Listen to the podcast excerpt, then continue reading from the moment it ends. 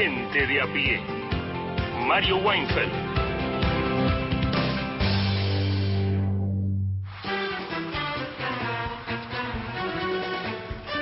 Buenas tardes a todos y todas, tan buenas y tan tardes, que son las 3 y 7 minutos en todo el territorio de la Argentina, y que vamos a estar acá con gente de a pie hasta las 5, ofreciéndote un programa que va a estar, creemos, a la altura de tu interés, de tu inteligencia, de tus derechos también. Eh, estamos por Nacional, estamos por Nacional Folclórica, estamos por Suerte, y orgullosos, acompañados por más de 20 emisoras que surcan el vasto territorio patrio y sin duda vamos a venimos trabajando y seguiremos trabajando para que el programa esté a la altura de tu interés con material, por cierto, diverso o variado, que algo ya te vamos a ir anticipando esperando, por cierto, que vos, vos, vos y vos nos acompañe, pero y que además o principalmente se comuniquen con nosotros. Para lo cual eh, saludo ya al aire, ya la he saludado de modo formal antes, pero los buenos, el protocolo el protocolo radial exige que uno se salude antes por, cortesía cuando te ves, digamos, y que luego cuando llegamos acá nos saludamos. No. María Fosati, ¿cómo estás? Muy bien. Podríamos dejar de saludarnos cuando nos vemos fuera del aire. Claro, y nos ignoramos. qué guarro este Weinfeld que nos saluda. Nos ignoramos y al aire nos saludamos. Y Hola Mario, ¿cómo ah, estás? Sí, sí. Bueno, lo hacemos. Ayer lo vi el guarro Weinfeld que no saluda a ¿Quién se cree? Fosati, que se te subió el éxito a la cabeza. ¿Quién Bueno, lo hacemos dos veces. Nos saludamos y también saludamos a las y las oyentes y les invitamos a que se comuniquen al 0810-2220870 grabándonos ahí un mensaje de hasta 30 segundos y si lo prefieren o también pueden hacer una cosa o la otra. Las dos también, reforzar, sí. Nos escriben un WhatsApp, 113-870-7485. También pueden elegir sus canciones, porque todos los jueves suenan las canciones seleccionadas por la oyentada, no todas. No todas. Las que el grupo de notables decide que deben ser irradiadas. Exactamente. hay fumata blanca para varias canciones y hay fumata, no, no, hay fumata de cualquier color, de cualquier color para las no aceptadas. Juan Manuel Car, buenas tardes. Buenas tardes, ¿cómo están ustedes? Bien. Los saludo afuera del aire, adentro del aire. en todos lados. En todos lados, cuando nos vamos también. Em, vamos a hablar de las protestas en Francia, ¿no? Hay mucha cobertura mediática sobre las protestas, una semana entera de protestas. Eh, cuando uno dice que Francia protesta, protesta de verdad Francia, ¿no? En general, digo. Y acá se le suma el asesinato de un joven de 17 años que encendió la pradera porque hay un combo para explicar que tiene que ver con la migración, con el racismo, con la violencia policial y con un cuestionamiento también a las instituciones y por qué no al Estado-nación, Mario. Vamos a hablar de todo eso hoy, hoy en Gente de a Pie. Interesante preocupante a su modo, intenso, súper, súper interesante Juan Manuel Cara, que en un rato también estará Mariana Enríquez hablándonos de un poeta argentino no especialmente así reconocido. ¿Cómo es posible que Mariana Enríquez hable de poetas y también habla Martín Rodríguez? Bueno, pues se puede. Che, ¿qué tanto? Acá no hay, no hay cotos cerrados. No hay exclusividad. No, no, no. Coto, yo te conozco. Yo, te conozco.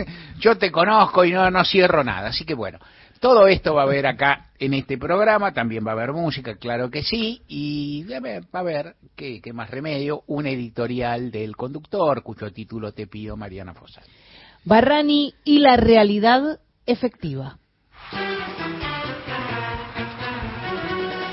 La expresión, la, la expresión, la realidad efectiva, como que saben los que escuchan, muchos y las que escuchan, está expresada en la marcha peronista, dice, es la realidad efectiva que debemos a Perón, los principios sociales, que yo, o sea, es a favor, ¿no? En todo caso, por ahí acá lo que quiero decir es que, bueno, hay una realidad, algo existe, lo real existe, algo existe, y la palabra Barrani viene, en estos días se me ocurrió pensar eso, cada vez voy encontrando más vocablos o expresiones explicativas que surgen de, ¿cómo decir?, emisores cuestionables, de emisores opinables, ponele, por no decir cuestionables, qué feo, de emisores opinables y se tornan sentido común en la Argentina e incluso impregnan la palabra, el pensamiento, los discursos de dirigentes políticos importantes, científicos sociales y demás, medio impresionante. Un poquito preocupante, por ejemplo, para gente, Juan Manuel Carr, politólogo. ¿Cómo puede ser? ¿Cómo puede ser que para en la Argentina, el país de Gino Germani, el país de Guillermo Donnell, el país de José Luis de Imas, el país de tanto científico social brillante que ha habido y que habrá y que sigue existiendo, aparezca Macri y diga círculo rojo, círculo rojo, para mencionar al Estado, y todo el mundo ganó el círculo rojo. Es verdad, ya no hablamos más de élite. No, no, hablamos más de establishment, las corporaciones, círculo rojo, Macri. Y entonces, por ejemplo, entonces aparece por ahí, uno ve, ahí viene MacBever a Argentina y dice, voy, I will hablar, porque MacBever habla en inglés casi, del círculo rojo, porque también es alemán, sale, las R son conflictivas. Viene Durgen a Argentina y voy a hablar del círculo rojo. ¿Cómo don Durgen va a hablar del círculo rojo? Hable de otra cosa. No, no, es el círculo rojo. Bueno, macanudo. Ni te digo, ni te digo la grieta que le inventó la nata. Digo, la Nata es un periodista reconocido, la expresión quiero decir, la Nata es un periodista reconocido, es astuto, registra tendencia, la Nata. Entonces aparece, gana la elección, un, por ejemplo, cualquier tipo en cualquier lugar, en este momento. Ha habido varias en la provincia, que es lo primero que han dicho casi todos los gobernadores electos, estamos, queremos salir de la grieta. ¿De qué grieta? Habla un poco, decía algo mejor. Tenía no, la grieta. Bueno, está bien, ¿qué dice uno? Bueno, nada, se resigna, que yo, trato de no decirlo, pero igual me impresionó. Barrani se puso de moda. Barrani lo puso de moda Carlos Maslatón, que se ha transformado algo así como en una especie de gurú. Sí, sí, de gurú, como si fuera, digamos, no sé, los periodistas, una mezcla de los periodistas del Washington Post, del, cuando el escándalo de Watergate, Max, Max Weber, más Alberto Olmedo, qué sé yo, bueno, está bien. Entonces, ¿qué es Barrani? Barrani, que, que es por donde arranco esto, para ir por un lado, porque por ahí tocaremos algunos temas e hipotéticamente más serio, Barrani es algo así como la economía informal, oculta, dinámica y grande, digamos. O sea, entiendo yo, porque leía Nathanson, no llegué a eso eh, con, en, los antecedentes, los precedentes de Maslatón, que Barrani es, eh, le viene a Maslatón de lugares que vendían comida o que venden comida en la calle en Turquía, si no entendí mal, y en cualquier otro lado puede ser. Esos locales que venden morfi, como acá se puede vender chorizo, qué sé yo, que obviamente digo que venden mucho en ciudades gigantescas donde la gente pasa muchísima gente, compra mucho, pone guita y obviamente no tiene ninguna contabilidad, ningún control, ni ninguna, y es una actividad dinámica, económica no registrada. En la Argentina se viene diciendo últimamente, y una parte con razón y otra vamos a discurrir, que es la que más me interesa, se viene diciendo, bueno, en la Argentina hay en este momento una aparente economía de dos velocidades o de más, en la cual, por un lado, eh, la, la, inflación es muy alta, el valor adquisitivo de los ingresos fijos ha mermado, los sueldos no alcanzan para llegar a fin de mes, lo dicen personas de muy variada extracción social y nivel de ingresos y al mismo tiempo se advierte que hay restaurantes llenos, que por ejemplo Juan Manuel Carg y yo vamos a dar un recital de música oriental en el Gran Rex. Digo, en noviembre vendemos todas las, para, hacemos uno, vendemos todas las entradas en 10 días y a los 15 estamos por el tercero lo digo con respeto por los que hacen recitales en serio y son importantes, o sea, la capacidad, eh, restaurante, espectáculos públicos, lugares de veraneo, mucha, mucha dinámica. Y a partir de ahí se arman discusiones, bueno, ¿de dónde sale esa guita? ¿Quién pone esa plata? ¿Cómo es?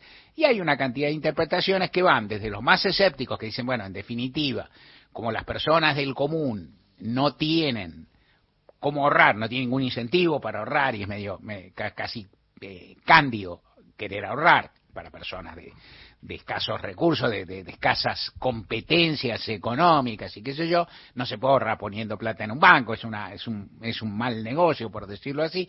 Entonces las personas prefieren consumir, prefieren vivir un poco mejor, qué sé yo, y dedicarse al consumo inmediato a una especie de ahorro por el consumo, quisiera los recitales, no, al de Juan Manuel Carri el mío, sino realmente a los que le gustan y cuestan una plata, pero bueno, significan una inversión, dentro de, me sobra unos mangos, los pongo ahora, dentro de unos meses van a valer menos y ya me garantizo que en octubre, noviembre, que yo voy a tener una, una noche agradable, espectacular, importantísima en mi vida porque voy a ver a tal artista, tal conjunto, tal lo que fuera. Otro dice, no, no, no, lo que ocurre acá es que hay, eh, hay una dinámica económica impresionante, hay una capacidad económica y una dinámica que esto, este Barrani significa un porcentaje del Producto Bruto que obviamente no se puede saber cuál es, porque para eso es Barrani, pero que es alto. ¿Qué opina uno? Bueno, lo primero que opina uno es que a falta de medición hay que calmarse. Lo segundo que opina uno, y esto sí ya es opinión, aunque se funda en decires de otras personas, economistas, estudiosos y demás, que no es tan fácil que en la Argentina, que es un país que tiene controles, que tiene organismos del Estado, que tiene ANSES, que tiene AFIP, que tiene inclusive INDEC, ¿no? que tiene encuestas, censos, es muy difícil que haya un nivel de economía oculta que sea tan alto y de golpe. A mi ver, eso así dicho, propende a no existir. O por lo menos no existen las dimensiones que se le atribuyen. Y vos nos conocés, Weinfeld, psicólogos que atienden, cobran unos mangos y nos facturan. Sí, conozco, claro. Eso había antes y ahora hay. Y vos no conocés, Weinfeld, que gente que cobra algo en dólares y que entonces entra por un circuito, gente que trabaja por ahí en informática, en algunas labores internacionales, ¿no? Es decir, determinado tipo de trabajo remoto que se... Sí, eh, conozco algunas y sé de otras que hay. Lo que me cuesta creer es que sean tantos y tantas y que muevan tal valor económico como se supone. Y de nuevo, porque esto antes existió, el subcontrol existió, la sobrefacturación siempre existió, la subfacturación existió, y entonces mi primera impresión, mi sospecha relativamente fundada en decires de gente que conoce, es que está sobreestimado ese mundo, que es, no, vos no sabés que con el IFE se inscribieron 10 millones de personas y el Estado espera, me lo recontra, es más, si me apurás, déjame una. Fui uno de los primeros que lo escribió, porque aparte iba contando cuántos esperaban en el Estado, que para mí esperaban poquísimo, y cuántos efectivamente fueron. Pero, ¿sabes? ¿Querés que te cuente una cosa? Cuando salió el Jefes y Jefas de Hogar en el año 2002, también Eduardo Dualde y sus ministros esperaban mucho a menos personas y se inscribieron mucho más, porque en la Argentina la gente es muy rápida, es muy astuta, es muy inteligente, se defiende muy bien y encuentra el camino para entrar. ¿Es buena la comparación? Es pasable. Es pasable. Jefe y jefe también era un, era un ingreso de emergencia muy masivo, pensado de gran masividad, pensado cuasi universal, pensado para durar, y habían calculado otras cifras. Tan es así que en ese remoto entonces, el dualismo hizo algo que no estaba permitido en las reglas, que fue cerrar la ventanilla este es un ingreso universal. Todas las personas que estén acá y allá vienen. Cuando entraron dos millones y medio, yo cerrá, gritaba Chiche, cerrá. Dice, cerremos, cerremos y cerraron. ¿Y cómo se puede ser? No sé, qué sé, ¿por qué puede ser? ¿Y cuántos pataleos hubo? Tampoco tantísimos porque se habían inscrito. ¿Por qué? Bueno, porque mayormente se habían inscrito y sabían. Entonces, ¿qué es lo que, qué es lo que estoy diciendo? Que me parece que algunas evaluaciones sobre las circunstancias de la, de la economía, de la estructura social argentina, son un poco primarizadas, un poco simplotas, porque faltan lecturas. No porque falte, siempre faltan números oficiales y sí hay eh, niveles de evasión altos o promedio o intermedios que venían de antes y que tal vez al calor de la pandemia, del IFE, de los eh, de las actividades que abrieron y cerraron, de nuevas actividades que hay que tributan de otra forma o que no tributan o que pueden esquivar más, que están ligadas a mercados internacionales, todo eso hay, pero a mi ver, para, primero, para tener una buena lectura había que tener más datos ciertos y en segundo lugar había que tener algo que vos me digas, Wayne, pero esto ya me dijiste 25 veces, ¿qué vas a hacer? Viene a la 26. Falta una lectura fina, certera de lo que es la estructura social y económica de Argentina de hace muchísimos años en la mayoría de los dirigentes políticos, lo digo con delicadeza, en la mayoría de los economistas e inclusive en la mayoría de los científicos sociales, y me apuras. O sea, en el primer nivel político de la Argentina, hace rato que no se le toma la mano a lo que es la estructura social argentina, que no es sencilla, que ha cambiado mucho, que ha sufrido cambios de todo tipo, y que si me apurás para que te diga algo que te voy a decir, viene cambiando desde hace 50 años y se ha acelerado en los últimos 15, 20.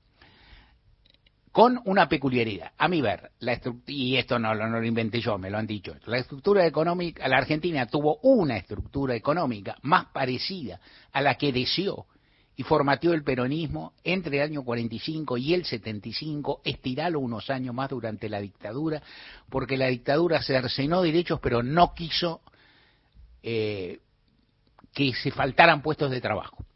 O sea, hay, una cuestión ahí que, por supuesto, tampoco estoy en condiciones de darte un número, pero esos hay. Pero la, dictadura no quería que hubiera desocupados porque pensaba que los desocupados podían llegar a revistar en las filas de la protesta, más de la subversión, digamos, ¿no? De los enemigos de su del cruel proyecto que ellos empujaban. Luego, a partir de los años 80, se empieza a advertir que la estructura argentina ya no es la misma, que los niveles de desempleo no son los mismos.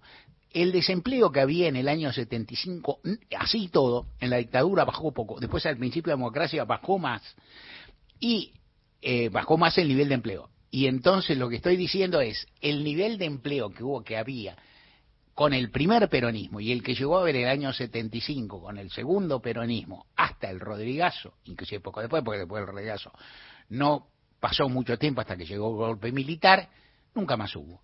Y ese nivel de empleo, que es absoluta, que es un nivel de empleo pleno, digamos 5, 6, 4% nivel de empleo pleno considerado aportado, ese nivel de empleo no se volvió a tener nunca más. Y la Argentina, los buenos índices, son por ahí los que rozan 8, 9, 10, que es mucho más.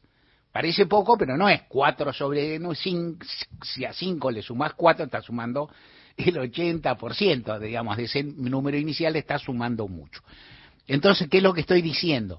Varias cosas. Primero, que la estructura económica argentina cambió, que la hipótesis del trabajo registrado como fuente de la dinámica y de la ocupación de la mayoría de los argentinos entró en crisis tranquilamente en la Argentina, como poco en los 90 crisis acelerada que se aceleró por la lógica cruel y del modelo económico de aquel entonces que los de los derrapes de, la convertibilidad del desgobierno de la alianza lo llevaron a un punto extremo que llegó tocó una especie de fondo con la llamada crisis del 2001 y que el primer kirchnerismo en particular el de Néstor Kirchner y un rato largo el primer gobierno de Cristina tendió a amortiguar de una forma muy especial, sobre la cual propendo a tener un juicio complejo con el que, a partir de que es complejo, nadie va a estar de acuerdo. Eh, que es, Kirchner entendió que el problema, que la Argentina tenía un problema integral que abarcaba la legitimidad y la, eh, solidez del sistema político y que por lo tanto para poder gobernar más que los presidentes que lo habían antecedido, dos años de la Rúa, cinco minutos Adolfo, dos minutos Camaño, un año y monedas eh, dual del más exitoso y qué sé yo, no un año, sí, un año y moneda dual del más exitoso y qué sé yo, tenía que hacer otra cosa. Y esa cosa era afirmar la autoridad estatal, conseguir consenso, conseguir popularidad, o sea que el, que el, el despliegue económico servía, entre otras cosas, para fundar el sistema político, para fundar gobernabilidad. Venían todas las tareas juntas. Y ese, esa decisión a mí me parece un acierto absoluto, porque nadie puede, por supuesto nadie puede saber ningún contrafactual de nada, que hubiera pasado sí, que hubiera pasado no. Pero a mí me cuesta, pero ponele, sentate o quédate parado, parada y pensalo un poco, imagina que hubiera pasado si Kirchner hubiera decidido una política no expansiva cuando llegó. ¿Por qué la gente lo iba a bancar aquí? ¿Por qué la gente que venía furiosa y salía todos los miércoles y derrocaba un gobierno lo iba a bancar a Néstor Kirchner, a quien no conocía a nadie, y la, estaba un poco fatigada, digamos. Entonces había, entonces había que generar empleo, había que volcar plata, había que dinamizar, había que crecer a tasa china, porque crecer a tasa china te fortalecía el Estado, el gobierno, la sociedad civil, la legitimidad. O sea, atacaba o afrontaba, atacar por ahí no es la palabra más feliz, varias variables y eso estaba muy bien. De cualquier modo, para hacer eso, el camino que recorrió el kirchnerismo, que yo creo que también era inevitable, porque a veces, bueno, tenés el óptimo o lo mejor al alcance de tu mano. A veces haces lo que buenamente podés dentro de lo que hay. Dentro de lo que hay, el crecimiento venía en el tránsito de la, de la economía que, de antes.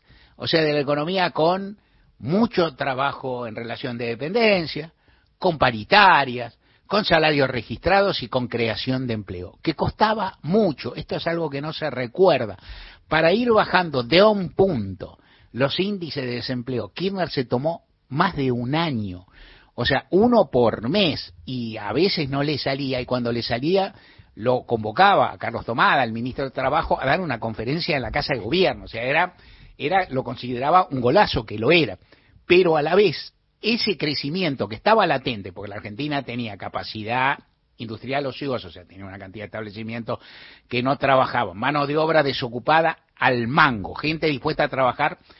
Al principio por poca plata, fue luego mejorando mucho, pero con mucha necesidad de trabajar y de emplearse, o sea, condiciones óptimas para un crecimiento rápido y a la vez condiciones que luego chocarían con la dificultad de estructura que tiene Argentina, que el trabajo registrado no da para todos, que hay una, hay una economía informal que va creciendo, que hay organizaciones sociales que prefieren crear su propio nivel de trabajo, que hay agricultura familiar, que hay economía no social desplegándose, y todo eso es una es un tejido social y económico al que no se le ha tomado la mano ni en ese momento ni después.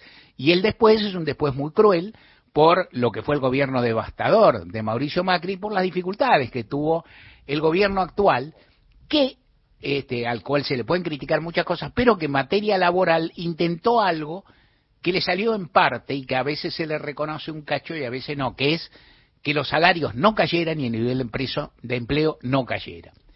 Y el gobierno consiguió que el nivel de empleo no cayera. Y no consiguió tanto que los salarios no cayeran. Y sin embargo, y esto es un, y en este, en esta carencia y en su dificultad aparece la matriz peronista del gobierno. Lo intenta, lo intenta todo el tiempo.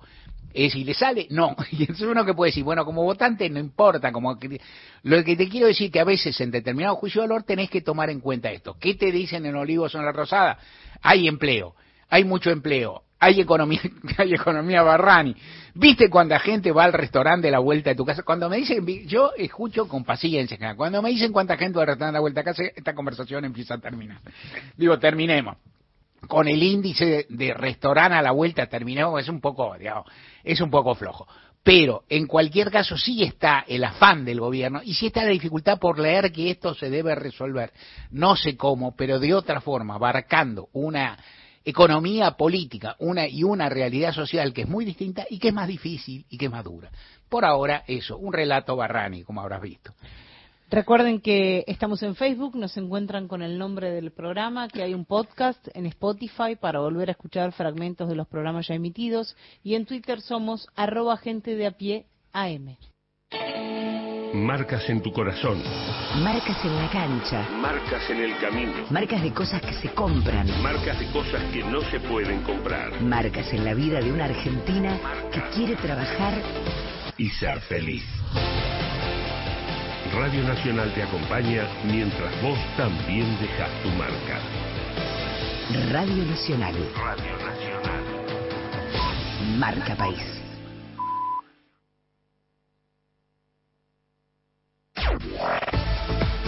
Nacional Noticias. El país en una sola radio. Es hora 15, 30 minutos en la República Argentina. La ministra de Trabajo de la Nación aseguró que el gobierno habilita todas las revisiones que solicitan los gremios.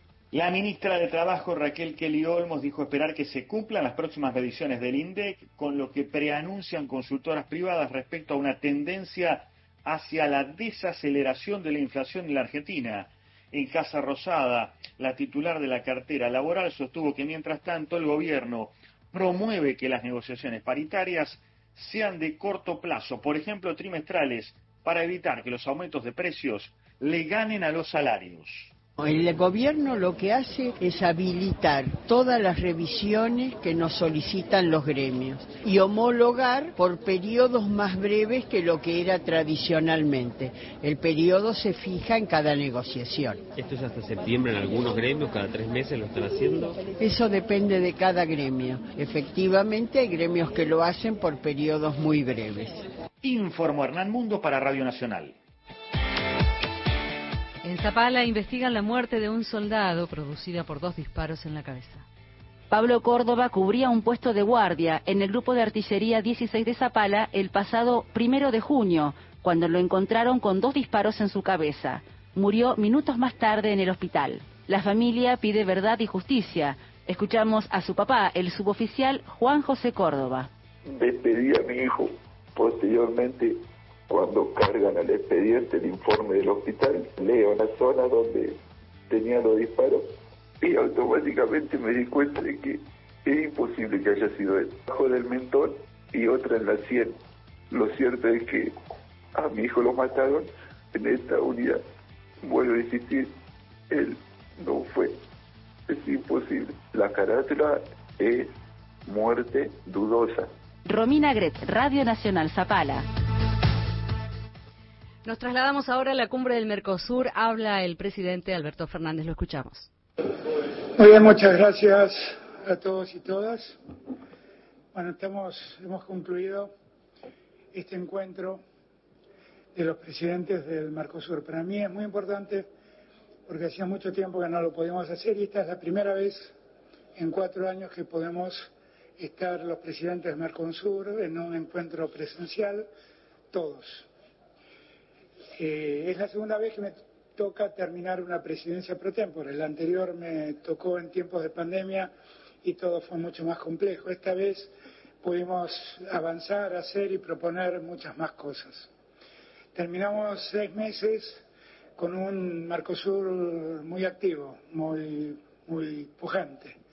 Contrariamente a lo que muchos piensan, la verdad es que cuando uno analiza cómo el comercio exterior del Mercosur funcionó, se da cuenta de la pujanza que tiene este espacio geográfico y las posibilidades que tiene para el desarrollo de la región. Yo soy uno de los convencidos de que el mundo está cambiando y que el mundo a partir de la pandemia, de las crisis que la pandemia generó y también de la guerra desatada por la invasión rusa a Ucrania, terminó cambiando el escenario geopolítico del mundo y aquella globalización que alguna vez conocimos ya no existen los términos que la conocimos. Hoy la globalización es otra cosa, es una globalización que se revisa a sí misma, donde lo que en aquel momento era relocalización de empresas, hoy se llama deslocalización, y donde una vez más las grandes inversores del mundo vuelven a, sus lugares de origen para buscar el desarrollo de sus empresas y de sus pueblos.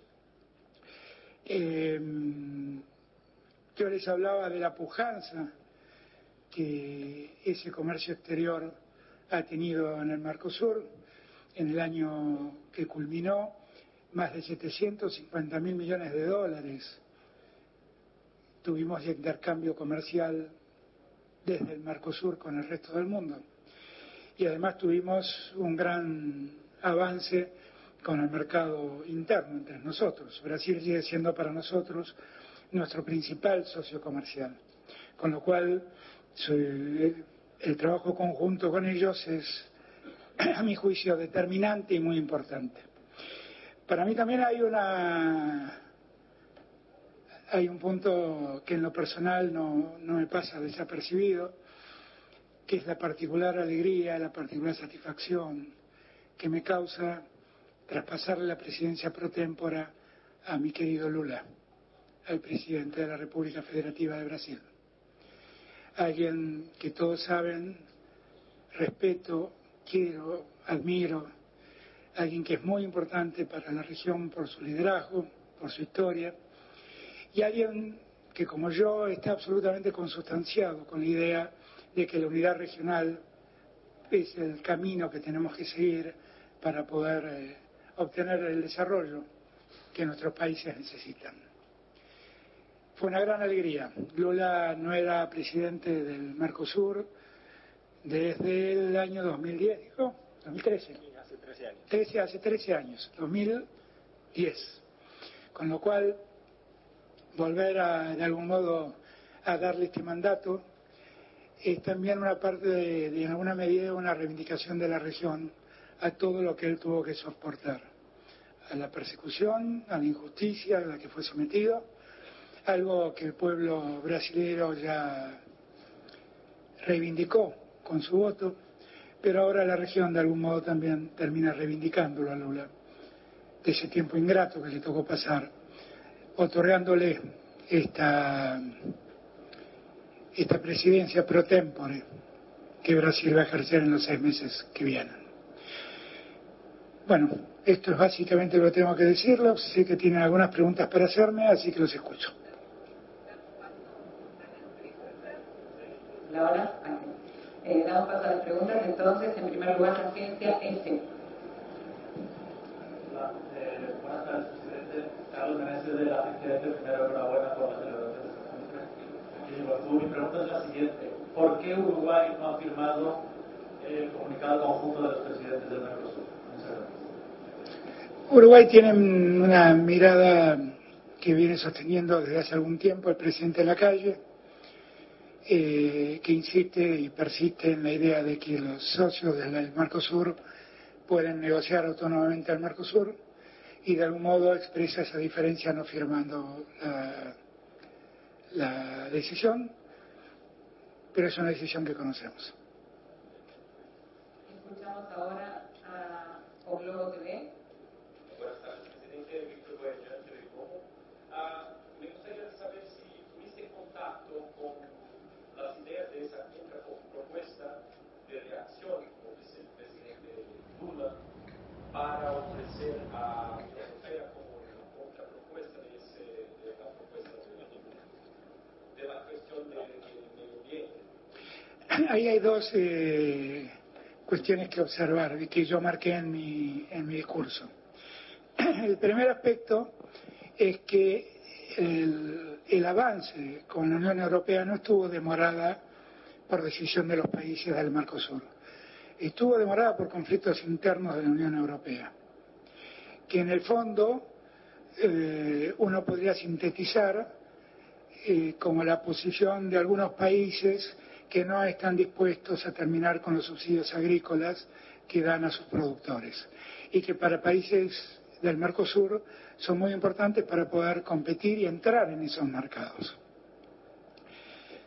Hay además en, este tiempo la Unión Europea ha tomado decisiones en materia ambientales, decisiones unilaterales que cambian absolutamente el objeto inicial que tenía el, el acuerdo, el preacuerdo que se firmó a mediados de 2019. Y ese cambio de las reglas ha sido admitida por la misma Unión Europea. Lo hablé días atrás con la presidenta de la Comisión Europea, eh, lo hablé en República Dominicana con Joseph Borrell, el presidente del de la, de la, Comisión Europea de Relaciones Exteriores. Eh, y lo he hablado con muchos presidentes de Europa. Eh, esas reglas realmente afectan mucho a algunos de los países, fundamentalmente los países menos industrializados del Mercosur. Hay además también normas que no compartimos, a las que el presidente Lula da Silva hizo referencia, que definitivamente impiden dar privilegio a empresas nacionales a la hora de hacer compras gubernamentales. Y en eso nosotros no estamos de acuerdo, porque el compra nacional es una regla que los estados de América del Sur y Argentina particularmente siempre ha tenido presente. Con esto, esperemos que pase el helicóptero, con esto eh, creo que dejamos más o menos en claro dos cosas. La primera, nuestra vocación de encontrar un acuerdo con la Unión Europea, porque definitivamente creemos que en un mundo que vuelve de algún modo a polarizarse comercialmente entre Estados Unidos y China, la posibilidad de construir un eje entre Europa y el Mercosur es algo que consideramos muy valioso y lo queremos eh, perfeccionar. Necesitamos que la Unión Europea revise algunas de sus cosas. Los cambios que unilateralmente introdujo en materia ambiental, en primer lugar, y cuestiones como esta que acabo de marcar. ¿eh? Esto sin tener en cuenta algunas otras asimetrías que el acuerdo original dejaba en evidencia, porque el acuerdo original tenía un problema de, de valga la redundancia, de origen, tenía una falla de origen. La falla era que era una, un pacto entre dos espacios y el espacio más débil era el que más cedía, con lo cual las asimetrías se profundizaban muchísimo más. Eso lo fuimos revisando en este tiempo, le queda a Lula revisar eh, la última parte, pero esto es lo que está pasando con el acuerdo Unión Europea-Mercosur, que, insisto, nuestro deseo es que lo concretemos, pero que lo concretemos de un modo que sea beneficioso para nosotros. En una sociedad donde uno gana y el otro pierde, eso no es una buena sociedad. Es una buena sociedad donde todos ganan.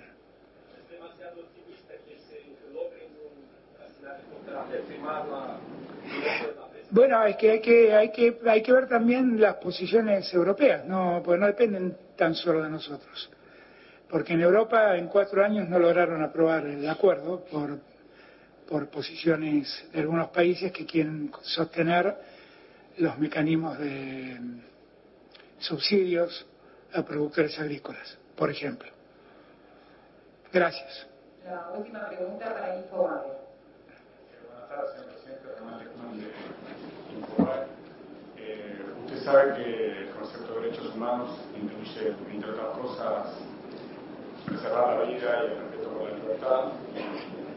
En este contexto, en- dentro del concepto de libertad, existe la libertad de una elección de elegir sus propios candidatos en determinados países.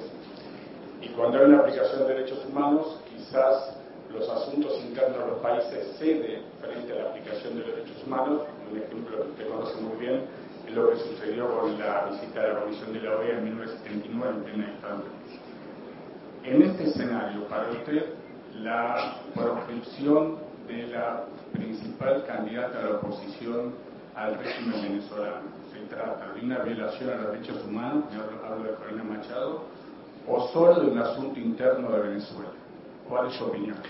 Yo no voy a abrir juicio en ese sentido. Lo que voy a decir es que nosotros siempre hemos promovido el diálogo entre los venezolanos como búsqueda de una solución que definitivamente hace falta en Venezuela. O sea, la cantidad de exiliados, la cantidad de gente emigrada de Venezuela da cuenta de que allí hay un problema. Y lo que nosotros necesitamos es que el diálogo se recupere entre los venezolanos, la democracia sea plena y la institucionalidad se mantenga.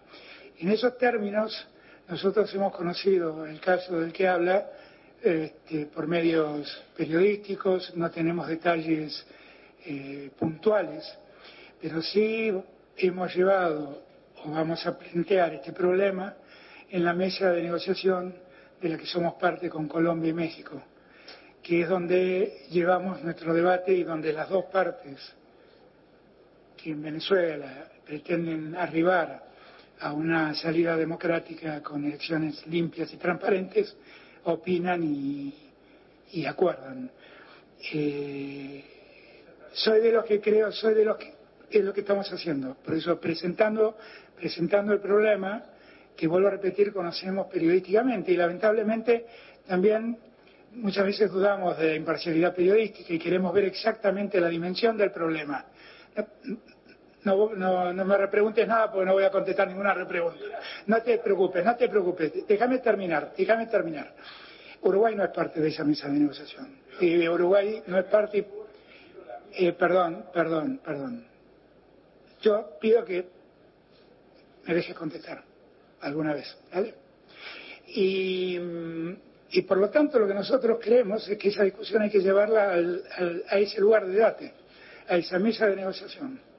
Y es lo que vamos a hacer, es lo que vamos a hacer.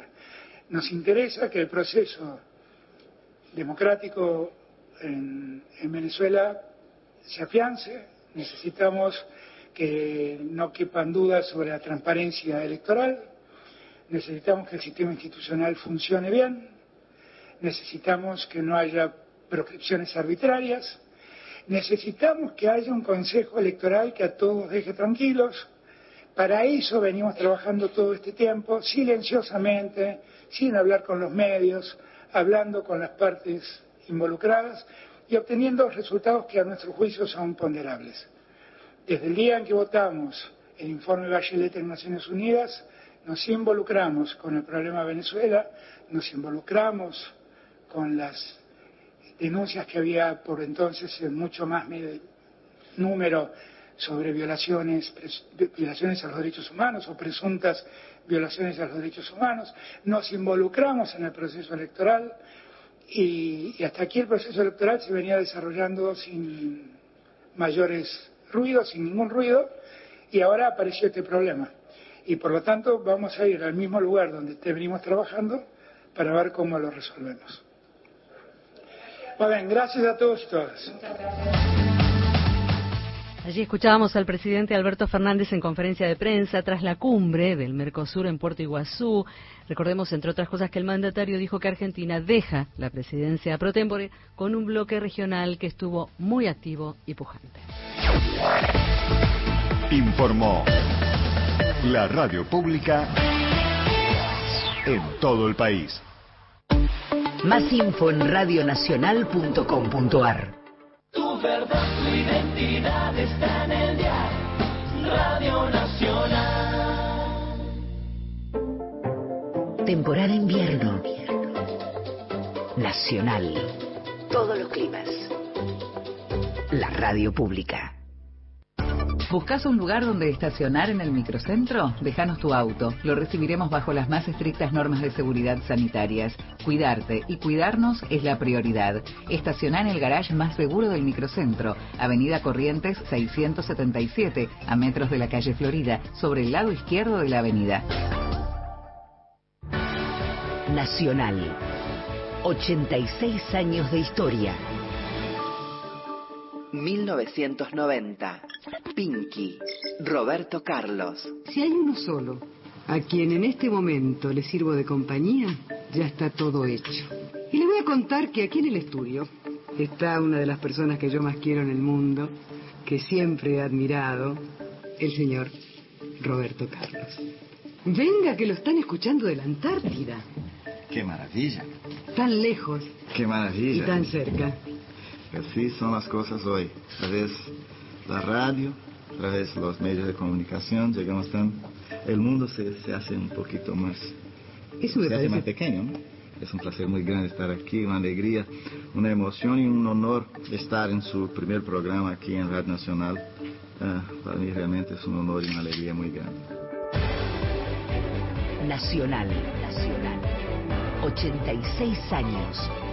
Marca País la radio pública. Para hacer grande un país hay que lograr lo imposible. Por eso, brindamos más de 5 millones de becas Progresar incentivando la educación. Entregamos más de 100.000 viviendas para que miles de familias logren su sueño de una casa propia. Creamos Argentina Programa capacitando jóvenes en software y programación. El futuro se vuelve presente si alcanzamos nuestros logros. Esos logros con los que día a día hacemos una Argentina mejor. Conoce más en argentina.gov.ar barra primero la gente. Argentina Presidencia. Yo tengo Cosecha 73, un podcast del área de medios digitales de Radio Nacional. Conseguí licor y me emborraché. Un homenaje a los discos que en 2023 cumplen 50 años. Confesiones de invierno, como La Cigarra, Artó, Muerte en la Catedral, Yo Tengo Fe. Cosecha 73, Nacional Podcast. Escuchalos en la web de Nacional y en todas las plataformas digitales. Inauguramos el gasoducto Presidente Néstor Kirchner, con cientos de kilómetros de acero en manos de miles de trabajadoras y trabajadores. Se construyó en tiempo récord la obra de transporte de gas más grande de los últimos 40 años.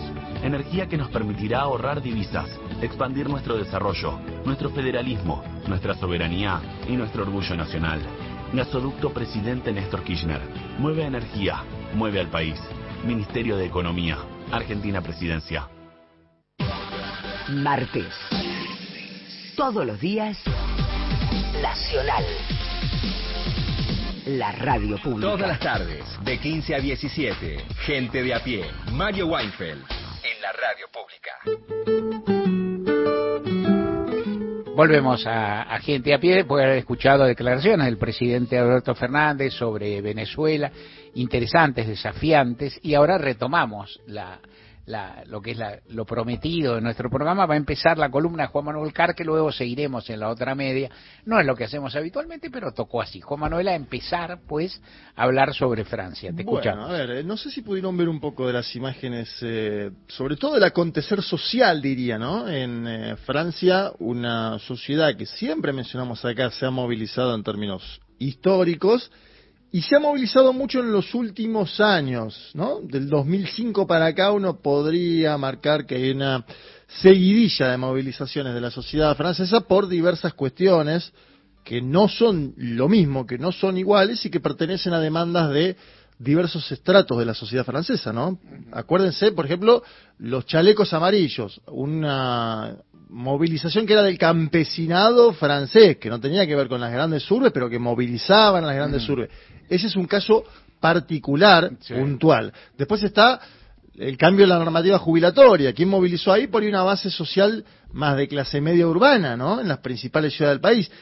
Y acá tenemos un caso que, obviamente, por un podríamos sintetizarlo como un caso de gatillo fácil, el día martes contra un eh, joven llamado Nael de apenas 17 años, de origen eh, argelino, la, la- la familia, él tenía las dos nacionalidades, había nacido en Francia, pero la, también tenía la nacionalidad argelina.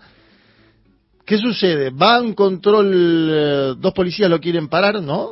Supuestamente había alguna infracción al código de tránsito, dos policías lo quieren parar, aceleran a él, un auto amarillo, está todo filmado, ¿eh? digo, el que lo quiere ver lo puede ver, es una imagen contundente, fuerte, eh, pero... Y uno de los dos policías le dispara, ¿no? Lo que después le termina ocasionando la muerte, el fallecimiento, obviamente es un asesinato, sin lugar a dudas, esto es un gatillo fácil.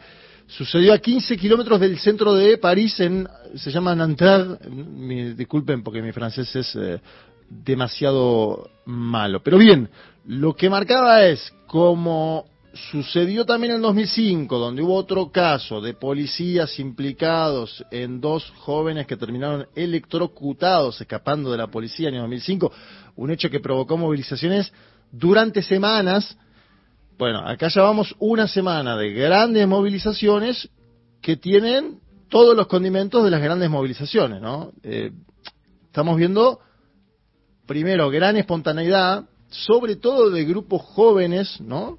De juventud de periferias, por eso lo marco, ¿no? Si, si- si antes decíamos que había un campesinado que se había movilizado con los, con los chalecos amarillos, una clase media urbana que se había movilizado con la cuestión eh, jubilatoria, ahora podemos ver jóvenes de las periferias, jóvenes que además, obviamente, hacen un cuestionamiento más integral, y en el medio hay yo siempre digo que no quiero ser sommelier de movilizaciones ajenas porque me parece que es de mal gusto. Pero en el medio vos tenés cuestiones que, por ejemplo, el saqueo de tiendas como Nike, eh, Zara, tiendas de motos.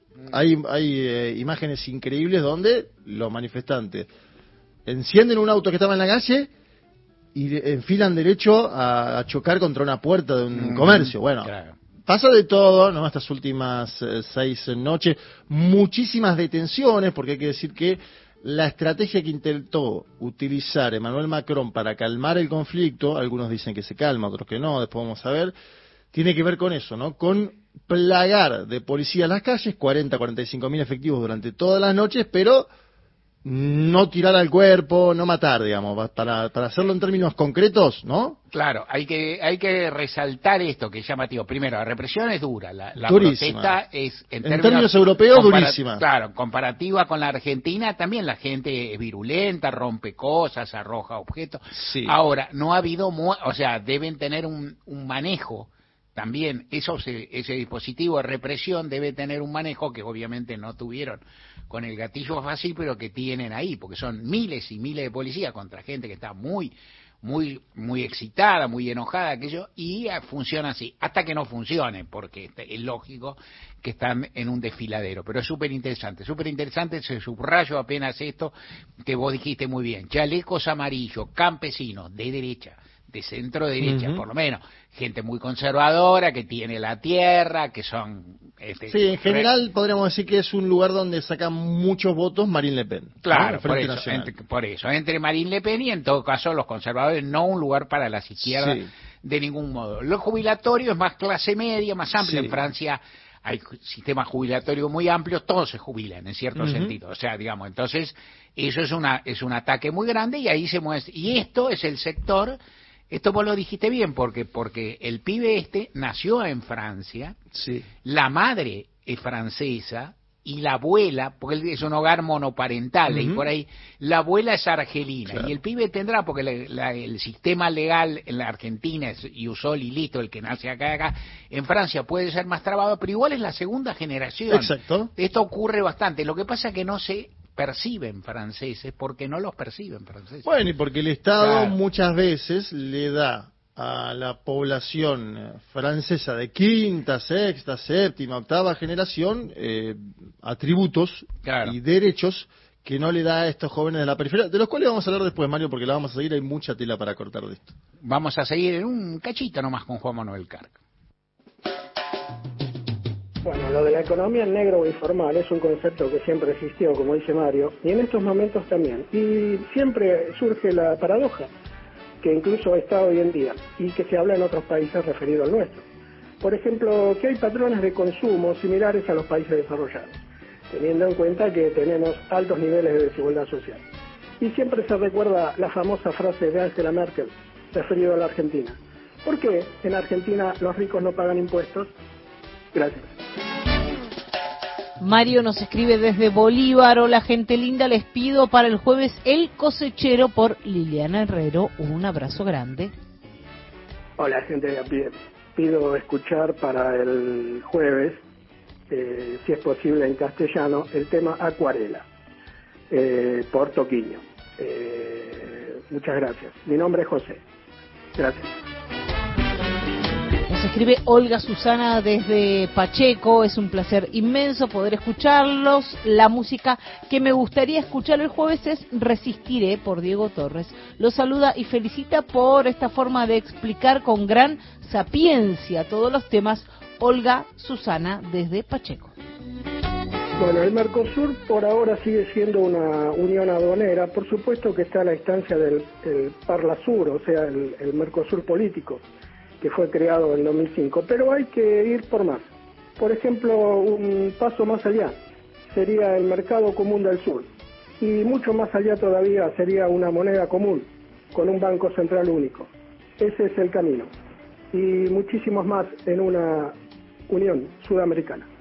Muchas gracias.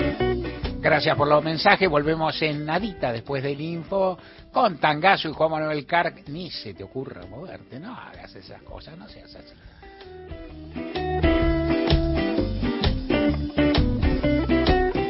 Llegan ahora las noticias de las 4 de la tarde con el servicio informativo de Radio Nacional. Recuerden que nos pueden llamar al 0810-2220870 o escribirnos un WhatsApp al 113-870-7485. Hasta las 5 de la tarde seguimos con ustedes en Gente de a pie por AM870 por Radio Nacional Folclórica y más de 20 emisoras de todo el país que forman parte de la cadena de Nacional.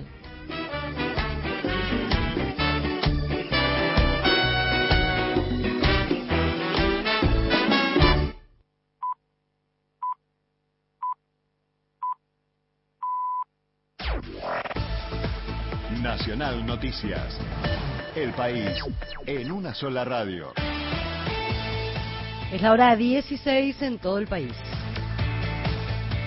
Alberto Fernández dijo que darle la presidencia pro tempore a Luis Ignacio Lula da Silva es una reivindicación por todo lo que tuvo que pasar. El mandatario realizó estas declaraciones acompañado del canciller argentino Santiago Cafiero en la cumbre del Mercosur en Puerto Iguazú. Fue una gran alegría. Lula no era presidente del Mercosur hace 13 años, 2010.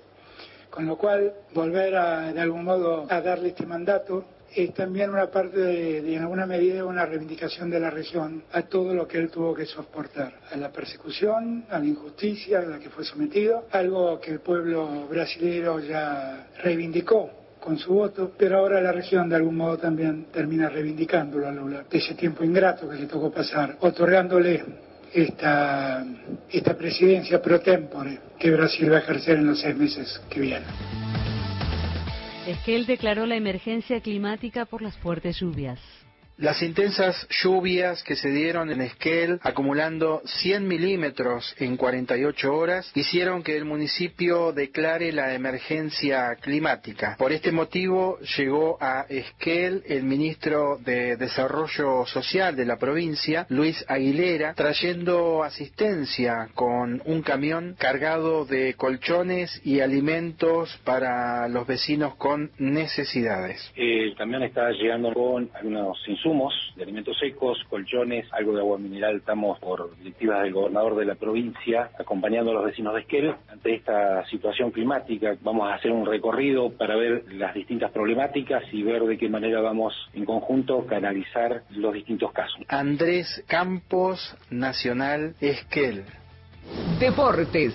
La información con Dani Corujo. Bien, Jimena, habíamos dicho hace un ratito que se había suspendido la jornada de Wimbledon, sin embargo, los organizadores reprogramaron en las dos canchas que tienen cubiertas, el Curso Central y la 1, algunos partidos, entre ellos el del argentino Tomás Echeverry, que ya está peloteando para jugar, para proseguir su partido contra el español Zapata Miralles. El europeo tiene ventajas de 2 set a 1 sobre el platense.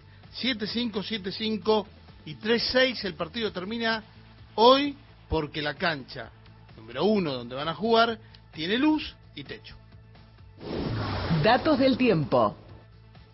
En Puerto Argentino, Islas Malvinas, temperatura 6 grados, humedad 89%, el cielo está despejado. En Buenos Aires, la temperatura es de 23 grados 7 décimas, humedad 64%, cielo parcialmente nublado. Informó la radio pública en todo el país. Más info en radionacional.com.ar. Tu verdad, tu identidad está en el dial. Radio Nacional. Pasó otra hora en la Argentina. Seguís con la radio pública. Nacional. A toda hora. Mario Weinfeld y un gran equipo hacen Gente de a pie por Nacional, la radio pública.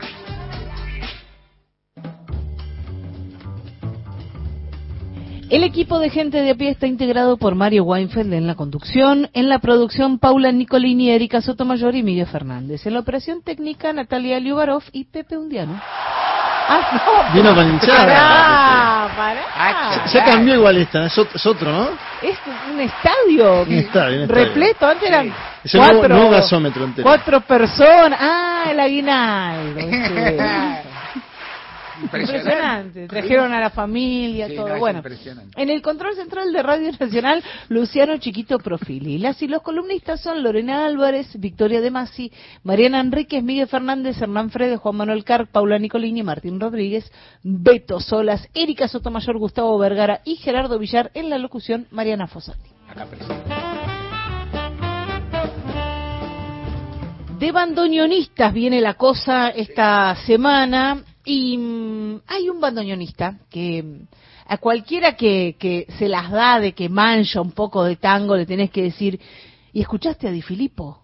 Y ahí la respuesta te va a aclarar el panorama, a ver si la persona mancha un poco de tango o no tanto. Bueno, Roberto Di Filippo fue eh, un bandoneonista nacido en, en Santa Fe, también, la provincia de Santa Fe. Mira, ayer teníamos a Walter Ríos, nacido en Santa Fe, podríamos haber hecho la consigna de los bandoneonistas santafesinos, Ah, pero no. Más exigente. Eh, nació en la ciudad de Peirano en el año 1924. Ah. Una familia eh, donde incitaron a todos los pibes a, estudiar música, eran ocho hermanos, hay alguna foto ahí de Di Filippo y otro hermano tocando el bandoneón, otra hermana tocando el violín y otro una, una batería medio mm, semi de juguete, así que fue una casa, una casa donde los, los incentivaron a tocar instrumentos y empezó a los cuatro años a tocar. A los siete años armaron una orquesta, los siete de, de Roberto Di Filippo con la familia y a los quince Roberto Cerrillo lo llama para que se venga a Buenos Aires y se integre a su orquesta, ya una orquesta profesional. Y ahí empieza a, a laburar. Trabajó en diferentes orquestas de tango, tocó con Salgán, por ejemplo, y a comienzos de la década del 50 ya había poco laburo, empezaba a decaer, bueno, estábamos todavía disfrutando de las mieles de lo que se llama la década del 40 o la década dorada, pero empieza a decaer un poco el laburo y como él además tocaba el oboe muy bien, eh, se integra a la orquesta estable de Radio Splendid y después, por concurso, llega a ser oboísta de la orquesta del Teatro Colón Ajá. en la década del 60. Deja el bandoneón el tipo. Hasta 1980 más o menos, ahí década del 80, trabaja en el Colón como músico estable y después vuelve a agarrar el bandoneón. Lo vuelve a agarrar y hace unas grabaciones caseras para sus amigos. Esa, esa grabación le llega al violinista Hugo Baralis, que se encuentra con Astor Piazzolla en 1981 en Francia. Vamos a escuchar primero el mensaje que le graba Piazzolla a Di Filippo cuando escucha estas grabaciones de bandoneón solista y luego una muestra gratis de todo lo que tocaba Roberto Di Filippo.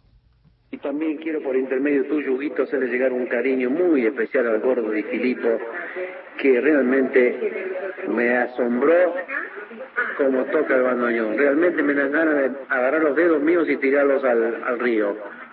Nunca escuché tocar el bandoneón de esa manera. Estoy eh, emocionado y yo, cuando hay un tipo que toca mal, digo directamente que toca mal.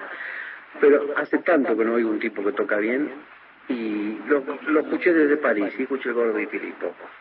Y estoy muy emocionado. Hacerle llegar al gordo, y si el gordo puede escuchar esto, para vos, Roberto de Filippo, tu viejo amigo, que te mandó unas letras, unas líneas, para saludarte y decirte que te, te quiero mucho, gordo, y quisiera conocer a tu familia y decirte que es mejor que no hubieras tocado porque me amargaste la vida, gordo. Tocar mejor que nunca y, y vamos a tocar juntos algún día, si puedo. Vos serás el primer bandoneón y yo seré el segundo bandoneón. Tocó bárbaro, gordo.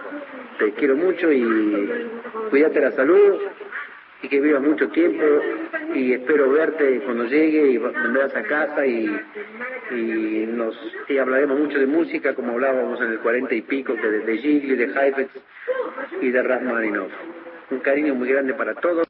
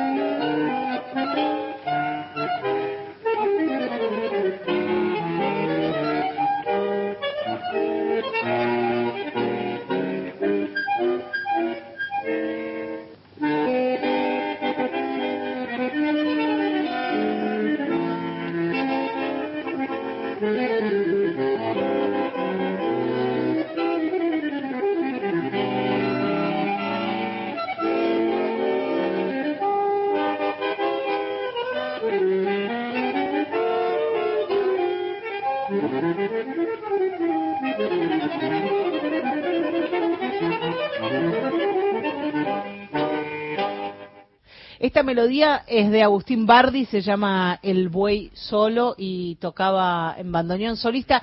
Roberto Di Filippo, el tipo que le hizo decir a Piazzolla que tenía ganas de cortarse los dedos y tirarlos al río.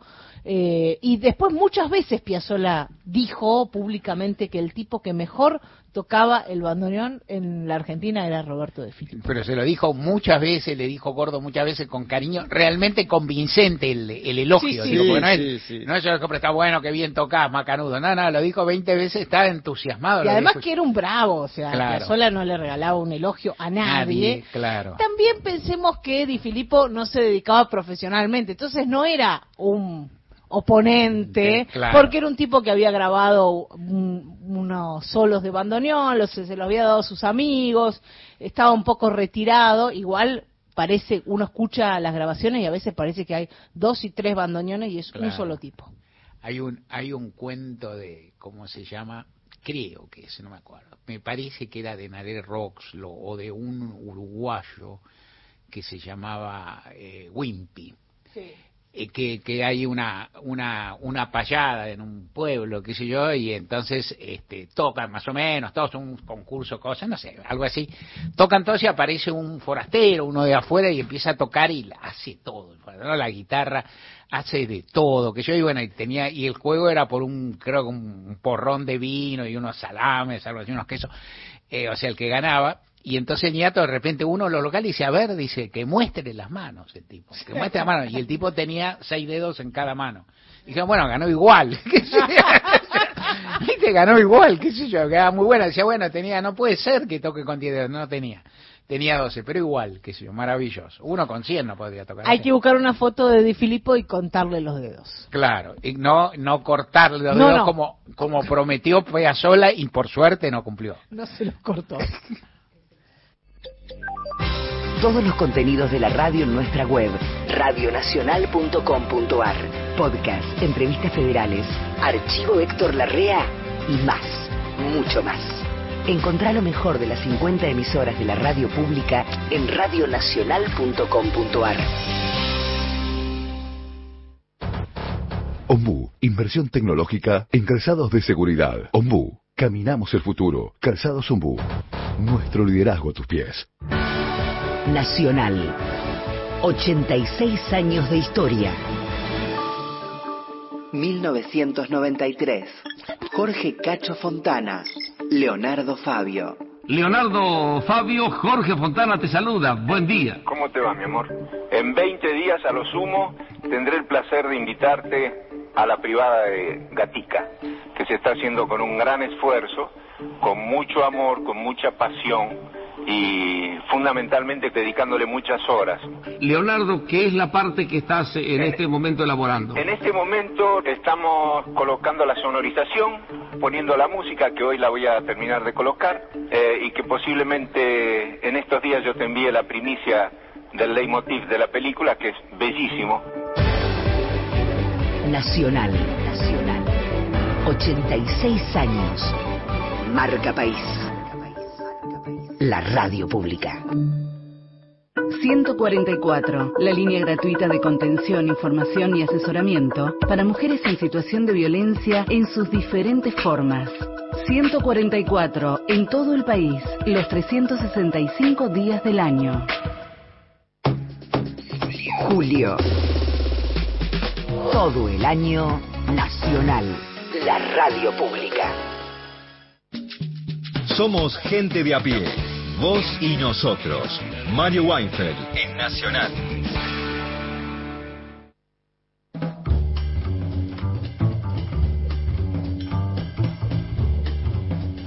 Bueno, nuevamente conectamos con Francia, donde está Juan Manuel No. Carc, enfrente de una vidriera de Louis Vuitton. Calmate, Juan Manuel. Mirá, una vidriera de ya- Louis Vuitton. está, ya ingresé, ¿no? Ingresé Juan al- Manuel, Juan Manuel Carpa, que no lo conocen, tiene un, es un muchacho, digamos, un muchacho de tez blanca, pero tiene una va, viste, una va, si la- lo metes en un grupo así, pasa, ¿no? morenos, qué sé yo, sobre todo para gente más o menos racista, todo. Si vos estás rompiendo la de Louis Vuitton, te pegan, digo, igual, no te dicen, Sí, este, olvidate, este es francés, ¿no? No, no, fr- francés. francés no, francés no. no. por eso. de- agarrar algo mientras tanto. Vestidito, una cosa. bueno, sigamos, sigamos entonces con, con lo que nos estabas contando. Sí, ah, vestidito en Zara y en Nike, en el- Sí. ¿no? las motos. Sí, sí. Eh, de todo había un poco, sí. No, bueno, contábamos, a ver, el, descontento es de la periferia, ¿no? Claro, Igual la ahí hay algo, habrá de todo y habrá saqueos. Con los chalecos amarillos también han atacado esos lugares que yo creo que están bien, me parece. Son lecturas, por supuesto, está sobreleído, esto es sobreinterpretado. Los gente que llegan o del campo o de la periferia, que son distintos socialmente, contra los garcas de París. Sí. Y los, eh, los turistas, digamos, vas a Zara, esto ninguno, digo, ni, ni, el, ni el tipo que cultiva, ni el, ni el que produce queso con un subsidio estatal gigantesco en el Avanlier, se visten ahí. lo asocian a otra gente, digamos, puede ser, que se no importa, pero volvamos No. a la volvamos al núcleo. Yo creo que, lo- que los jóvenes de la periferia, y ahora te voy a justo pasar un, un- un audio de un investigador eh, español sobre el tema, los jóvenes de la periferia francesa salieron tan fuerte a protestar por múltiples circunstancias, una de ellas tiene que ver con las condiciones en las que viven, tiene que ver con las condiciones en las que viven sus propias familias, tiene que ver con esta cuestión de segregación de tanto tiempo, de que además, eh, bueno, en el caso de la familia de Nael, familia, como vos bien decías, de segunda generación francesa, descendientes de argelinos, un país que además fue colonizado por la propia Francia. Digo, ahí también em- empieza una historia del propio país, ¿no? Y después tienen que ir y van hacia Francia y después hacen su vida en Francia y es el propio Estado el que no le da plenitud de derechos como si le da a otro. Bueno, todo eso juega, Mario. Eh, al momento de que vos ves por la tele que encima te pasan la- el, for- la- el momento del disparo del policía, y te calentás y bueno, se produce la espontaneidad esa. Hay este investigador que te mencionaba español, eh, Aldo Rubert, eh, analizó en televisión española la cuestión de por qué los jóvenes salieron a la calle y decía lo siguiente. Sorprende que muchos de los que se han enfrentado a la policía son jóvenes e incluso menores. Sí, yo creo que estos jóvenes básicamente de estos barrios se sienten identificados directamente con Nagel, ¿no? Es decir, que cualquiera de ellos podría haber sido este, este chaval. Los controles de identidad son muy a menudo discriminatorios. En, en Francia tenemos muchos datos sobre ellos según la apariencia racial. Eh, y entonces, pues, eh, existen muchas más posibilidades de que, de que sean tildados automáticamente como sospechosos, ¿no? Y que por lo tanto puedan ser víctimas en cualquier momento de eh, un abuso policial que puede acabar en muchos casos en la muerte, ¿no? Y yo creo que esta doble vara de medir en el trato policial entre población racializada y el resto genera un fuerte sentimiento de injusticia precisamente en estos barrios, donde la retirada del Estado social o la degradación progresiva de los servicios públicos se nota al día a día y la policía es el agente finalmente del Estado con el que los jóvenes y en general los residentes de estos barrios tienen más interacción, tienen más eh, contacto cotidiano. Entonces configuran estos agentes y su, y su trato, pues la imagen más general que se tiene de- del Estado y de la República Francesa. Bueno, ahí estaba, ¿no? Una explicación de por qué se localizan las periferias las protestas de una muerte, de un asesinato, mejor dicho, que sucedió en la propia periferia, a 15 kilómetros del centro de París. Por eso no fue en el centro la imagen eh, más fuerte, más importante, sino en estas periferias, ¿no? Donde decíamos además, suele concentrarse la población de origen migrante, hay bolsones de pobreza más elevados que en el centro de la ciudad, como sucede en todas las metrópolis de este planeta, ¿no? Esto sucede en lo que sería el conurbano francés, y de, de- de París, mejor dicho, Sí. sí, para ser más exactos. Y explican los especialistas del derecho, eh, y acá estoy frente a, a- a un abogado, así que... Bueno, En tránsito. ex abogado, abogado de título en, en tránsito, me gusta la categoría que también hubo un cambio en la normativa legal en el año 2017 que extendió las condiciones en las cuales los policías pueden disparar, Mario. Porque esto es lo otro que hay que decir, ¿no? Nosotros comentábamos un historial de segregación que es previo y que tiene que ver con condiciones históricas, sociales y económicas. También es cierto que hay una ampliación de las condiciones en las cuales los policías franceses, en este caso, pueden disparar en un momento donde le pedían que detenga el auto, él acelera, avanza y el policía lo que hace es ni más ni menos que gatillarle. Vos cuando haces eso es porque prevés, me imagino, el policía, que va a existir una condena menor que en otro momento eh, de la- del derecho francés. Escuchamos a Jacques de Maillard, que es eh, director del Centro de Investigaciones Sociológicas sobre Derecho e Instituciones Penales. Todo un título eh, muy grande, pero yo lo quería traer porque para que cuente el cambio de la normativa legal que beneficia, entre comillas, a los policías. Le cadre légal a, a changé en 2000. El marco legal cambió en 2017 y extendió las condiciones en las cuales los policías pueden disparar. Antes únicamente era la legítima defensa, y la nueva legislación de febrero de 2017 permite disparar a un vehículo en fuga si es una amenaza para terceros o para la policía. De hecho, las condiciones para interpretar si un vehículo en fuga constituye una amenaza para la vida de terceros son muy difíciles. Bien, otro tema eh, que para mí es para investigar un poco más y que es de verdad, no sé si llamativo, pero que da, da un marco para entender esta noticia. Las dos familias, la del policía detenido y la familia de Nael, se pusieron a buscar, a juntar fondos, ¿no? Eh, Bien. la familia del policía terminó juntando un millón de euros, ¿sí? La familia del policía terminó juntando, obviamente para cuestiones legales, eh, de la propia manutención de la familia, lo que sea, un millón de dólares, de euros, digo, cifra que es muy superior a la que llegó a juntar la familia de el joven de descendiente de argelinos, con nacionalidad argelina él también, lo cual también marca ahí a- algo interesante para estudiar del caso, ¿no? Es decir, han juntado dinero, es decir, hay una parte de la población francesa que incluso está avalando esa conducta, que tiene que ver con las élites, ¿no? Vos decías antes eh, la, la denominación de una, de una palabra en la Argentina, el círculo rojo. Las élites francesas dicen, eh, nosotros tenemos más que ver con este policía que con este joven eh, argelino.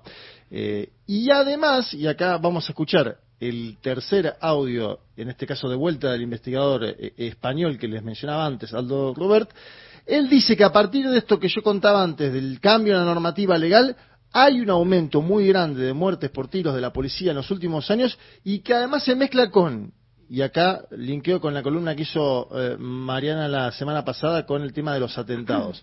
La Francia post-atentados, que quedó eso en la psiquis de una parte de la población indudablemente, y la pospandemia también lo marca, ¿no? El momento de la pandemia, cuando era todos adentro, todos en sus casas, y había que hacer un control de eso, bueno, dice que a partir de esas dos situaciones, el post-atentados y el post-pandemia, existió un aumento y existe un aumento, en este caso evidenciado trágicamente, en, eh, las muertes por tiros de la policía. Escuchamos nuevamente al investigador eh, español Aldo Rubert.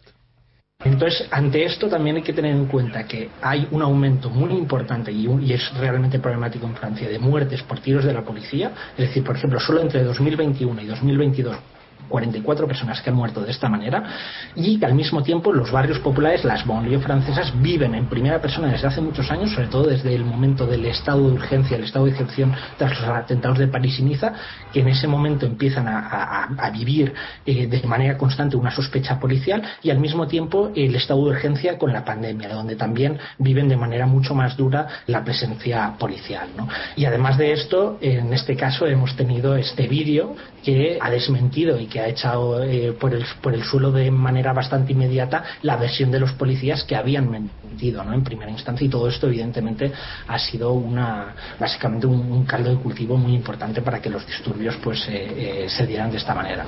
Bien, el saldo de estos días, siete días, 3.000 detenciones, un tercio de ellos menores de edad, ¿no? Decíamos antes que, que también eran parte de quienes estaban movilizando.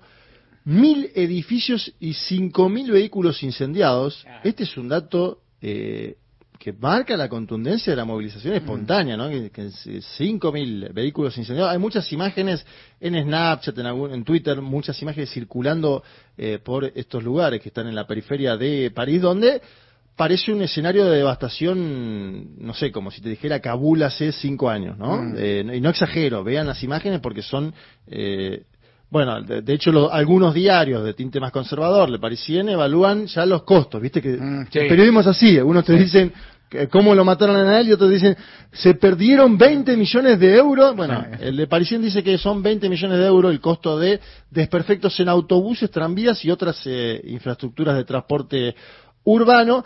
Y también hay algunas alarmas, yo creo que esto ya es también más de hipótesis eh, en parte exagerada, sobre el próximo verano donde París deberá ser la sede de los Juegos Olímpicos. No sabemos qué va a pasar, digo, esto viene de largo y no tiene que ver con este caso en particular, sino también con la historia de segregación, ¿no? En, en buena parte.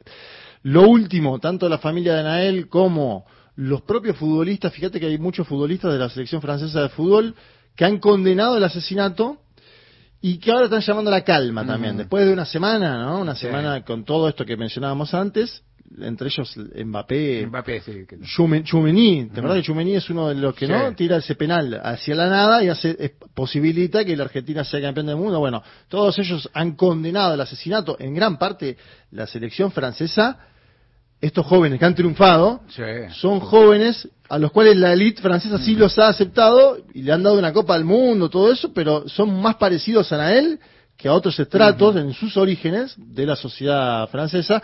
Bueno, el pedido se va a centrar en justicia por el asesinato, pero es algo que va para largo porque es una historia, como decíamos antes, de migración, de segregación, de violencia policial y también de cuestionamiento, yo creo, al Estado-Nación en, en parte, ¿no? Es decir, hay cuestiones que no se han saldado, porque los pibes salen por Nael, pero los pibes salen porque el padre ahora se jubila más tarde, los pibes salen porque las condiciones económicas no son Mm. las que eran hace cinco años. Me parece que hay un conglomerado interesante para analizar. Sí, procesos que aparte vienen de muchos años atrás, se me ocurren, y pipeo y miro dos libros que tengo en la cabeza, en el corazón, buenísimo. Hay un libro impresionante, una compilación de trabajos sociológicos, uno de los últimos trabajos que hizo Pierre Bourdieu con un equipo de sociólogos muy importante que se llama La miseria del mundo, que son una cantidad de, prof- de profesionales, de, de estudiosos de ciencias sociales, que abordaron distintos aspectos de la pobreza y de las políticas sociales en Francia, fin del siglo pasado. Me, me ano- o sea, me lo recuerdo, pero más o menos 1991 la edición en castellano, por ahí un cachito antes, pero ahí. ¿Y qué es lo que, una de las cosas contra que siempre me quedó en la cabeza, porque dividía por vivienda, subsidio, qué sé yo, como determinadas temáticas, algunos trabajos y después los redondeaban con alguna ensayística. Algo que ocurría muy importante era que, por ejemplo, en determinados barrios populares, que yo, donde convivían franceses de clase media baja y familias de origen de los países coloniales, los franceses destacaban que los padres, la primera generación de llegados a Francia, eran más respetuosos, eran más tranquilos, eran menos cosas, y que los pibes ya en cambio ya eran, les contestaban más, les replicaban, seguramente sabían mejor, obviamente hablaban francés como leones, decían, y ahí empezaban a aparecer algunos de estos temas, y también en un país que tiene una estructura de protección social formidable para empezar, y después que se está desmigajando, digamos, pero que todos están habituados que algo te da el Estado, te da todo, ¿no? O sea, te da vivienda, calefacción, te da, te da hasta un punto, y en este momento está relajándose. Y otro muy lindo, más cercano al tiempo, pero ya de esos unos años, de un gran amigo de la casa que es Denis Merklen, que tiene un libro que ya se publicó en castellano, salió primero en francés, que se llama Bibliotecas en Llama, que cuenta otra explosión juvenil previa, porque esta no es, obviamente, el libro se publicó hace tiempo, pero que la preocupación de muchos estudios y la del propio Denis, que es un hombre del mundo académico, es por qué los jóvenes de barrios donde el socialismo hizo mucho, donde trabajó mucho, hubo un gran trabajo social, quemaban las bibliotecas populares. O sea, ¿qué pasaba? ¿Y por qué se quemaban todo? Vale.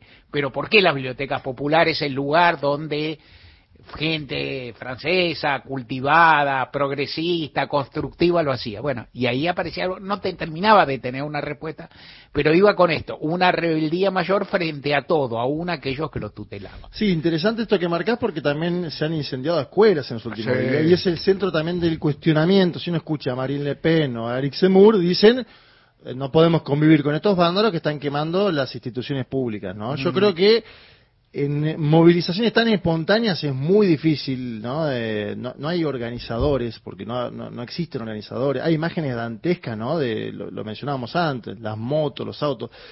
Bueno, tiene que ver con esta historia de migración, violencia policial, cuestionamiento de las instituciones en general. Yo creo que, no sé este caso, pero esto va a seguir, ¿no? Eh, porque es algo que lo marca la, la propia historia del país, Mario.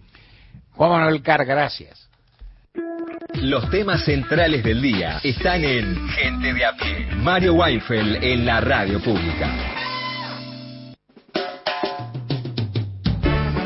Hola Mario, Mariana, gente del equipo de gente de a pie. Ahora Daniel de Padua. Para el jueves podrán pasar penumbras por Sandro. Gracias, un abrazo. Vamos a las noticias de las cuatro y media de la tarde hasta las cinco. Seguimos con ustedes. Nacional Noticias. El país en una sola radio. Es la hora 16, 30 minutos en la República Argentina.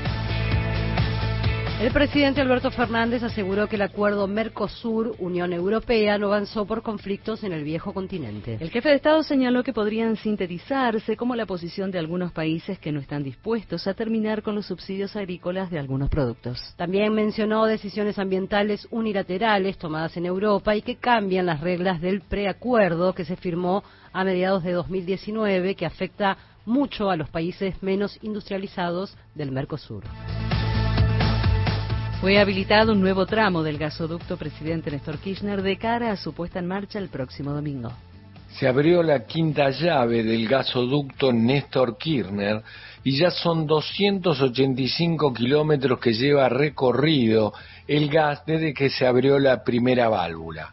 Al respecto, el ministro de Economía, Sergio Massa, a través de su cuenta en la red social Twitter, aseguró que en menos de un año se finalizó una obra de 573 kilómetros en tiempo récord, se soldaron 48.000 caños que atraviesan las provincias de Neuquén, Río Negro, La Pampa y Buenos Aires.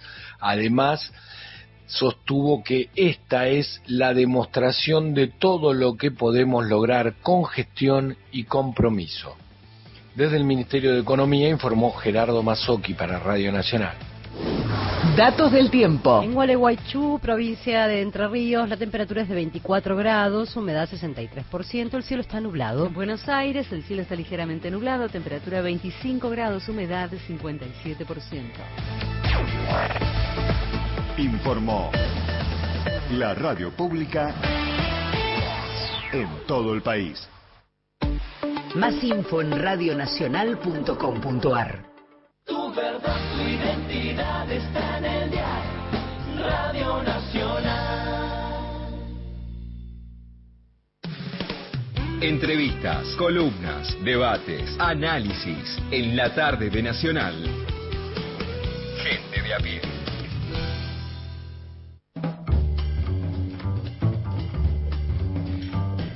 Mariana Enríquez, te escuchamos.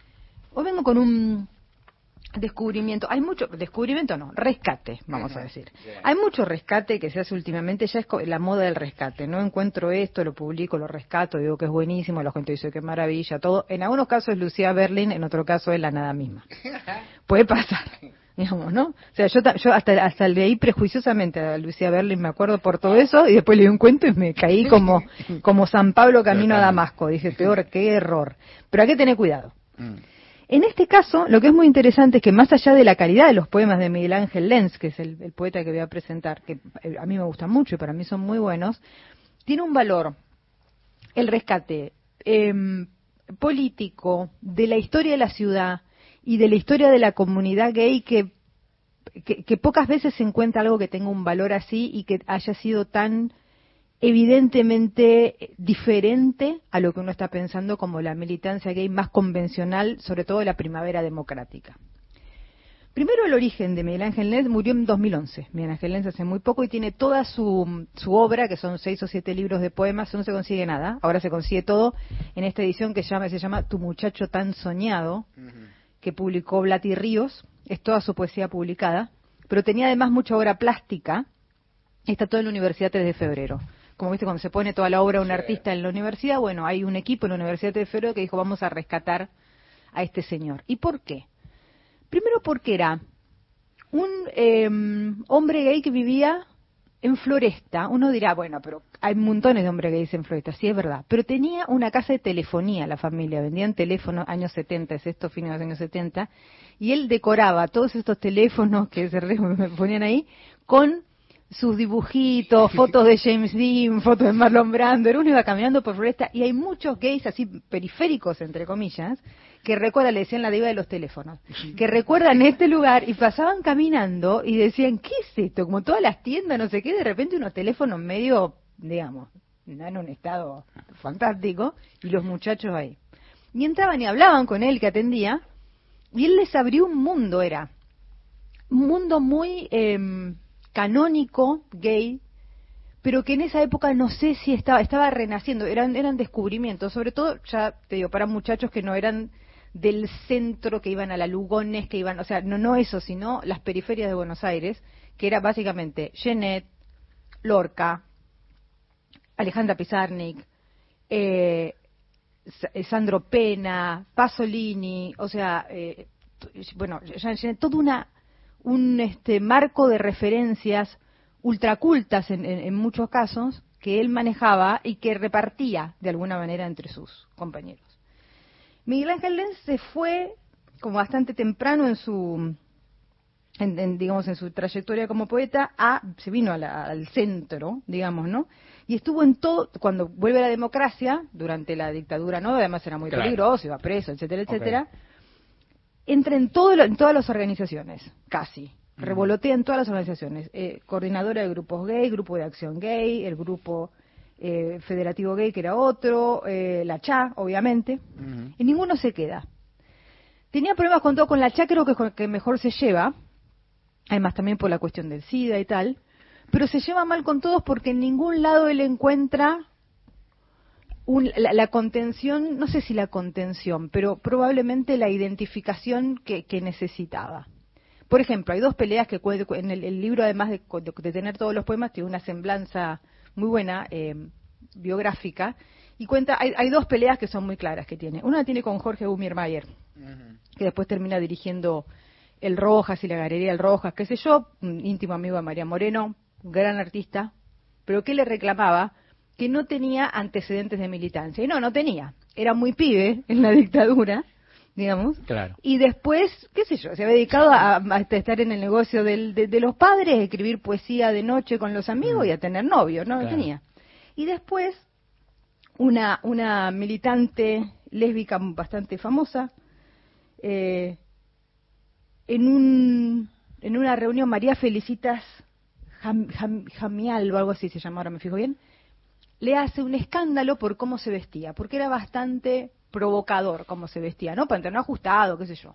Entonces, como le decía, una cosa es ser, la, la típica cuestión de la militancia, ¿no? Una cosa, esta, una cosa un poco moral de la militancia, o sea, no puedes andar así disfrazada, porque además no estaba montada de- en, en el sentido eh, femenino, sino estaba vestido bien, como decía él, de eh, anarco maricón rococó, decía o sea, no, entonces era tremendo. Entonces, y ahí quizá si hubiese persistido, estaba todo bien, pero no persistió. O sea que dijo, bueno, chao, me voy. Era, tenía, debía tener su carácter, el hombre, ¿no? Lo que es muy interesante de la, de la poesía que está acá, acá está toda recopilada, es que él reúne varios géneros populares, no solo de acá, en su poesía, ¿no? sino extranjeros, pero de una manera muy interesante. Ya uno ve las dedicatorias de los poemas, un poema en memoria de Pasolini, otro dedicado a Idea Vilariño, otro dedicado a Lorca, otro dedicado a Oscar Wilde, otro dedicado a Constantino Cavafis, gran poeta gay este eh, griego. O sea, tenía todo este bagaje, pero viniendo de Floresta, su territorio, digamos, de encuentro con jóvenes y tal, o con gente de su edad, digamos, gay, era el Bajo Flores, los baldíos, una cosa rara para lo que se... eh, entonces, hay textos que son bien picaresca, bien picaresca argentina, digamos, ¿no? Este, eh, muy guaranga en algunos casos, en otros no tanto, más como, como, juego de palabras, de las poesías muy dramáticas, a lo Cavafis, a lo, ¿no? el, el- el- el- el amor, el bolero, eh, algunas más este, políticas, más pasolinianas, hay, eh, hay algunas muy tangueras incluso.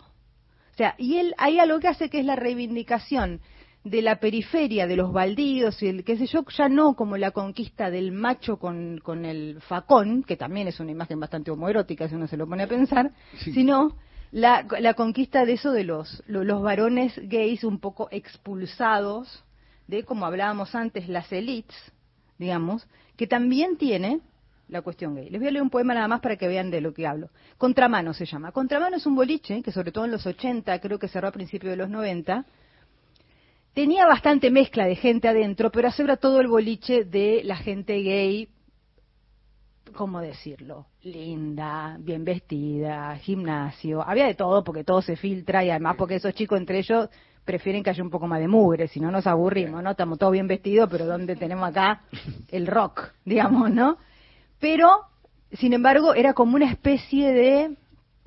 eh, después fue Palacio, me acuerdo, en una época cuando cambió un poco la, situación en Buenos Aires, ¿no? Se hizo todavía más cheto. Pero era como una, imagen de ese lugar, como decir, la, la, la discoteca New York City. Entonces él escribe esto. Jamás, seguro que jamás pondré mis pies en un boliche de Barrio Norte.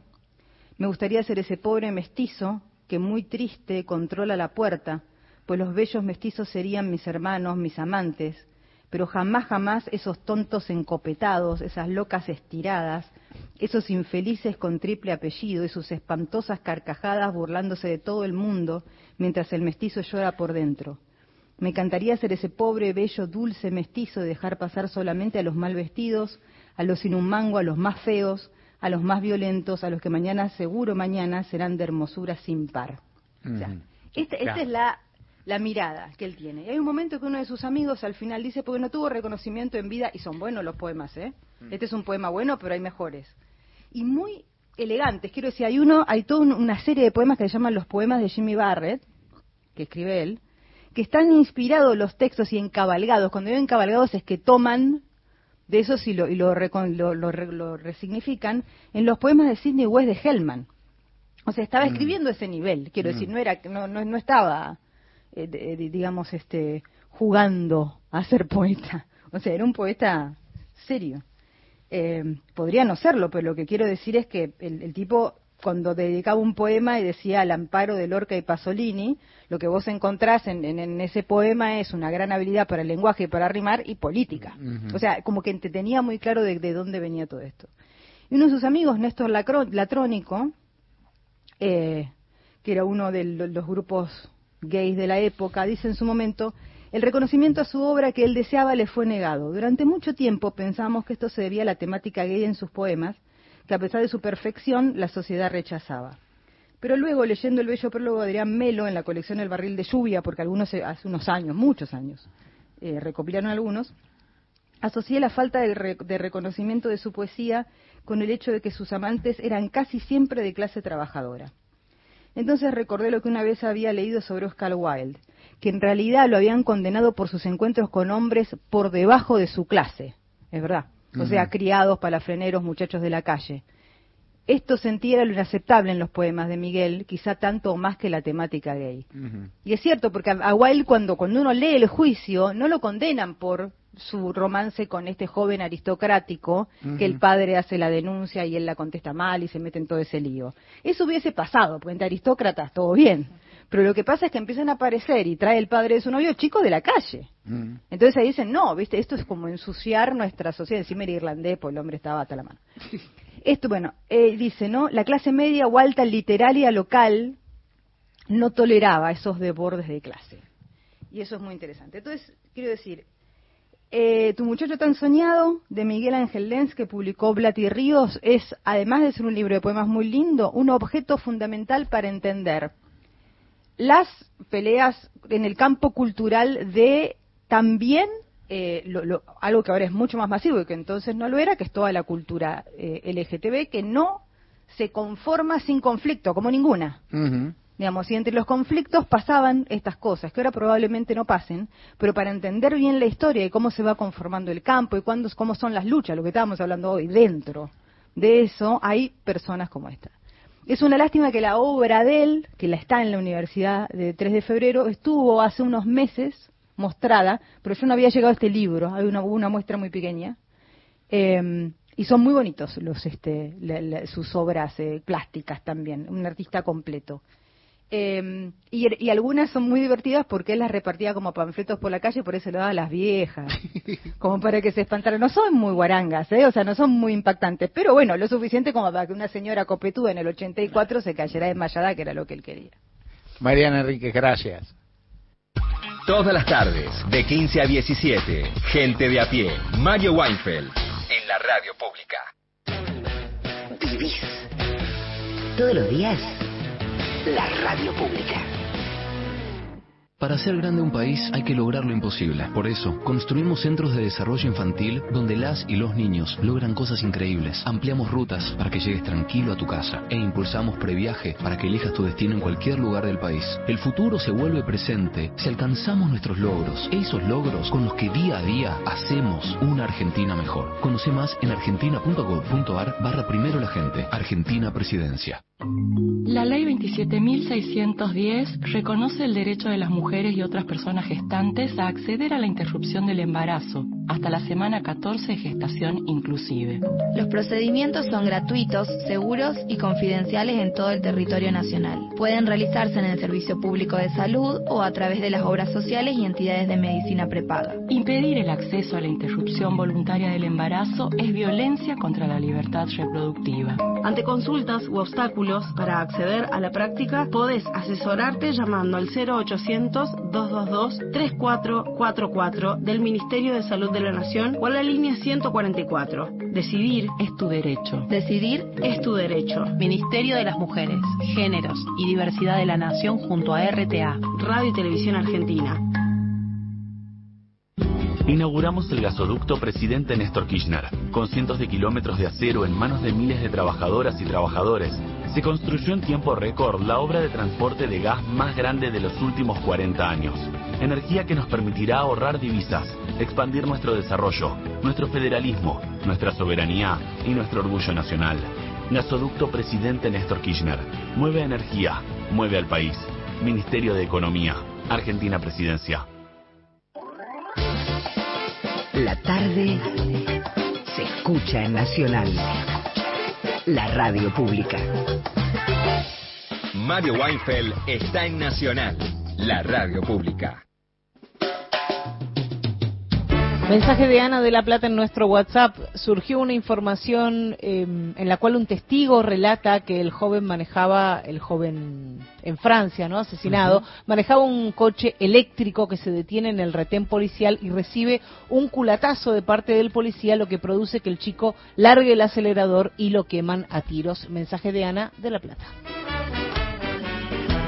Radio Nacional, señor Mario y, y compañeros, la desgracia de Argentina fue que durante cuatro años el señor Macri, al dar los roles de la economía, le tiró querosén y lo secó.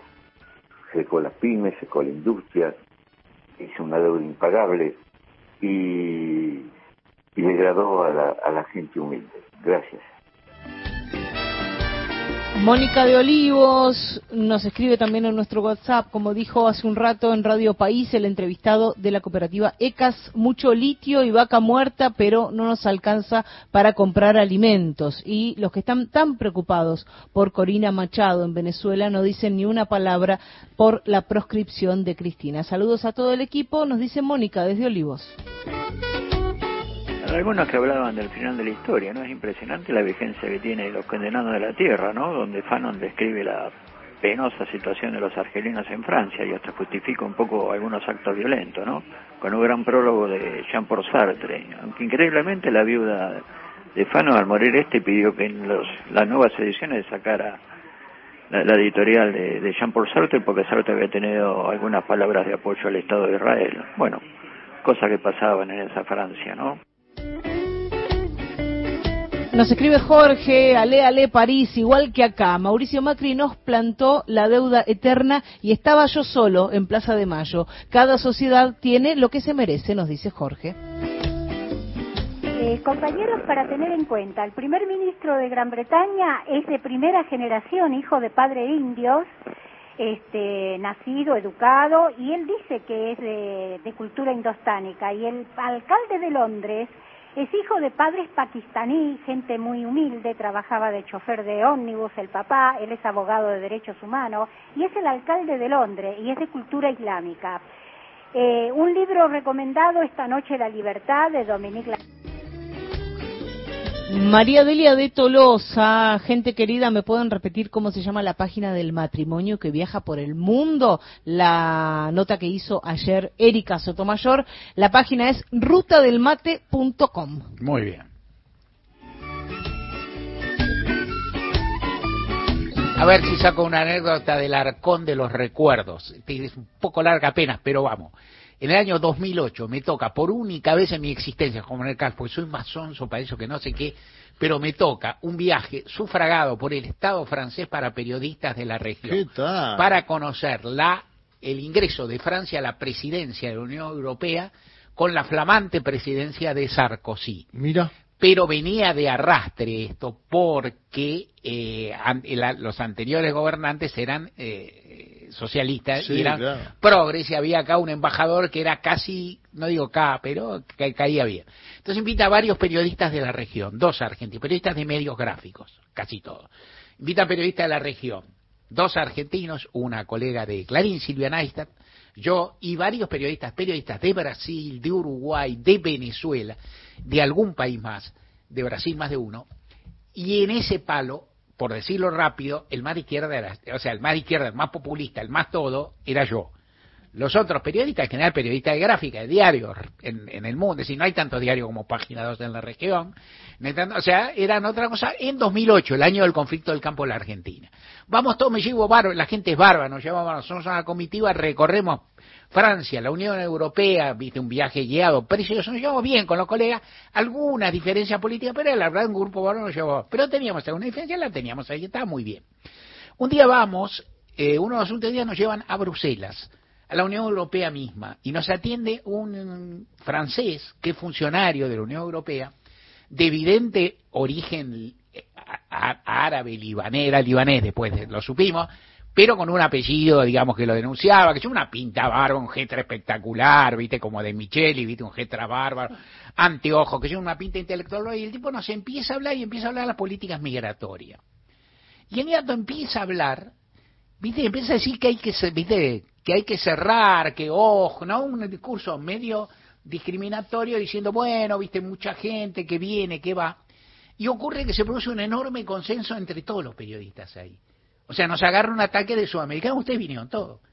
¿Viste? O sea, to- todos los colegas que, viste, más de, de- de- que uno yo uno podía afiliar como que decía, bueno, a nuestro país ustedes vinieron, vinieron los pobres, vinieron los que cuando están de la guerra, vinieron, y estuvo bien, ¿no? Fueron ahí, nosotros los recibimos y ahora que nosotros estamos mal nos cierran la puerta, qué sé yo, y se arma toda una discusión. Sí. Eso era como una entrevista, no estaba muy claro qué era, pero una conversación que se podía publicar.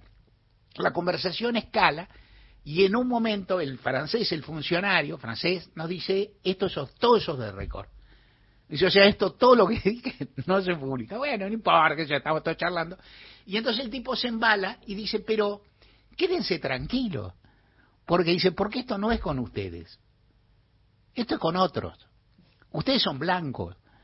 Ustedes son casi todo. Usted católico. ¿Usted qué es? Judío. Y usted es católico. Bueno, está todo bien. No, si yo soy judío, pero no soy judío, no importa. Si bien usted es judío, soy agnóstico, más ganudo, agnóstico, fenómeno. Francia está llena de agnósticos, todo más ganudo. Decía, aparte que yo, por ejemplo, el, el dijo, explica, los inmigrantes, los ecuatorianos, por ejemplo, o los que sé yo, que vienen de, que en esa época no sé, que había una oleada de ecuatorianos. Bueno, las mujeres juegan al fútbol, está bien. ¿No? ¿Qué creen? Son católicas, está bien. Decía, no se admite todo. El, pun- el punto era, la, la conversación se empastaba más y más. Y en un momento él nos dice, bueno, y acá estoy yo, que soy hijo de libaneses, y estoy acá, y no nos dijo cuánto ganaba, pero no hacía falta, pero nos decía, bueno, y tengo este despacho, y tengo esta carrera, y estudié todo, y estudié en Francia, y soy un señorazo. Fue, fue fascinante para nosotros la experiencia. Aparte, aparte lo peleamos, y fue muy divertido, porque aparte, viste, se armó como, como, como una greve. Después salimos ahí, tomamos el subte, y había un tipo que tocaba tangos en el subte y cantábamos Adiós muchachos, entre todos fue una experiencia maravillosa. Pero más allá de eso, lo que me impresionó fue esto, él dijo, todo. Primero, no es con ustedes, es con otros, que son otra cultura, otra formación, otra religión, otra cosa. Los, con ustedes, ustedes, ustedes pueden venir a Francia. Y yo, ¿qué me importa? Nada se agrada. No solo ustedes, pueden venir los pobres argentinos también, ¿no? Pueden venir a Francia. Los pobres ecuatorianos pueden venir, las mujeres trabajan en nuestras casas, está bien. Y a la vez nos dijo, bueno, y el que, y el que se, y viste la cosa más meritocrática, rústica, ¿no? El que quiere me mira a mira qué pedazo del tipo soy. Y yo ni quise averiguar cuánto ganaba el sueldo el tipo en la Unión Europea, qué sé yo. Después tenés que fumarte Bruselas, que no es, no es tampoco lo más grave del mundo, pero tampoco es para, para morirse de risa. Yo viví en una época en Suiza y los suizos decían que los belgas eran aburridos. Gente de a pie. Hasta las 17. Empezamos a ir, nos volvemos mañana de 3 a 5 de la tarde. No me digas que no te cumplimos, te recontra cumplimos, te trajimos de todo, incluso parte del discurso de la, la- la presentación del presidente en, en, en la, en la cumbre, que sin duda va a dar para conversar. Nos vamos, volvemos mañana, ah, nos vamos con música, Mariana Fossati presentando.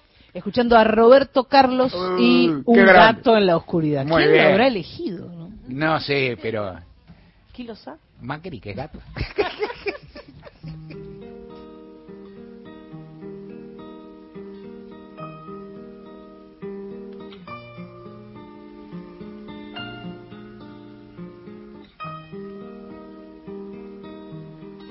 Cuando era un chiquillo, qué alegría. Jugando a la guerra, noche y día. Saltando una verja, verte a ti. Y así, en tus ojos, algo nuevo descubrir. Las rosas decían que eras mía y un gato me hacía compañía. Desde que me dejaste, yo no sé por qué la ventana es más grande sin tu amor. El gato que está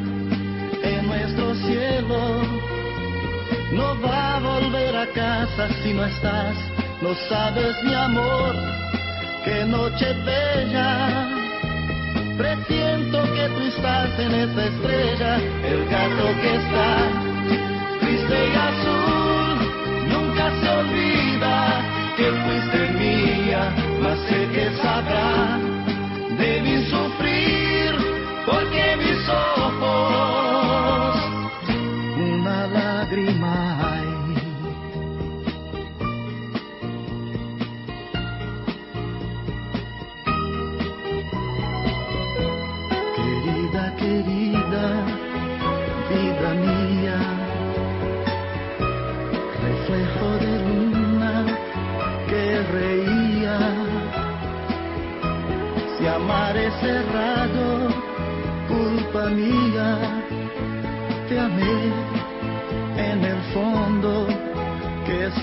no lo sé.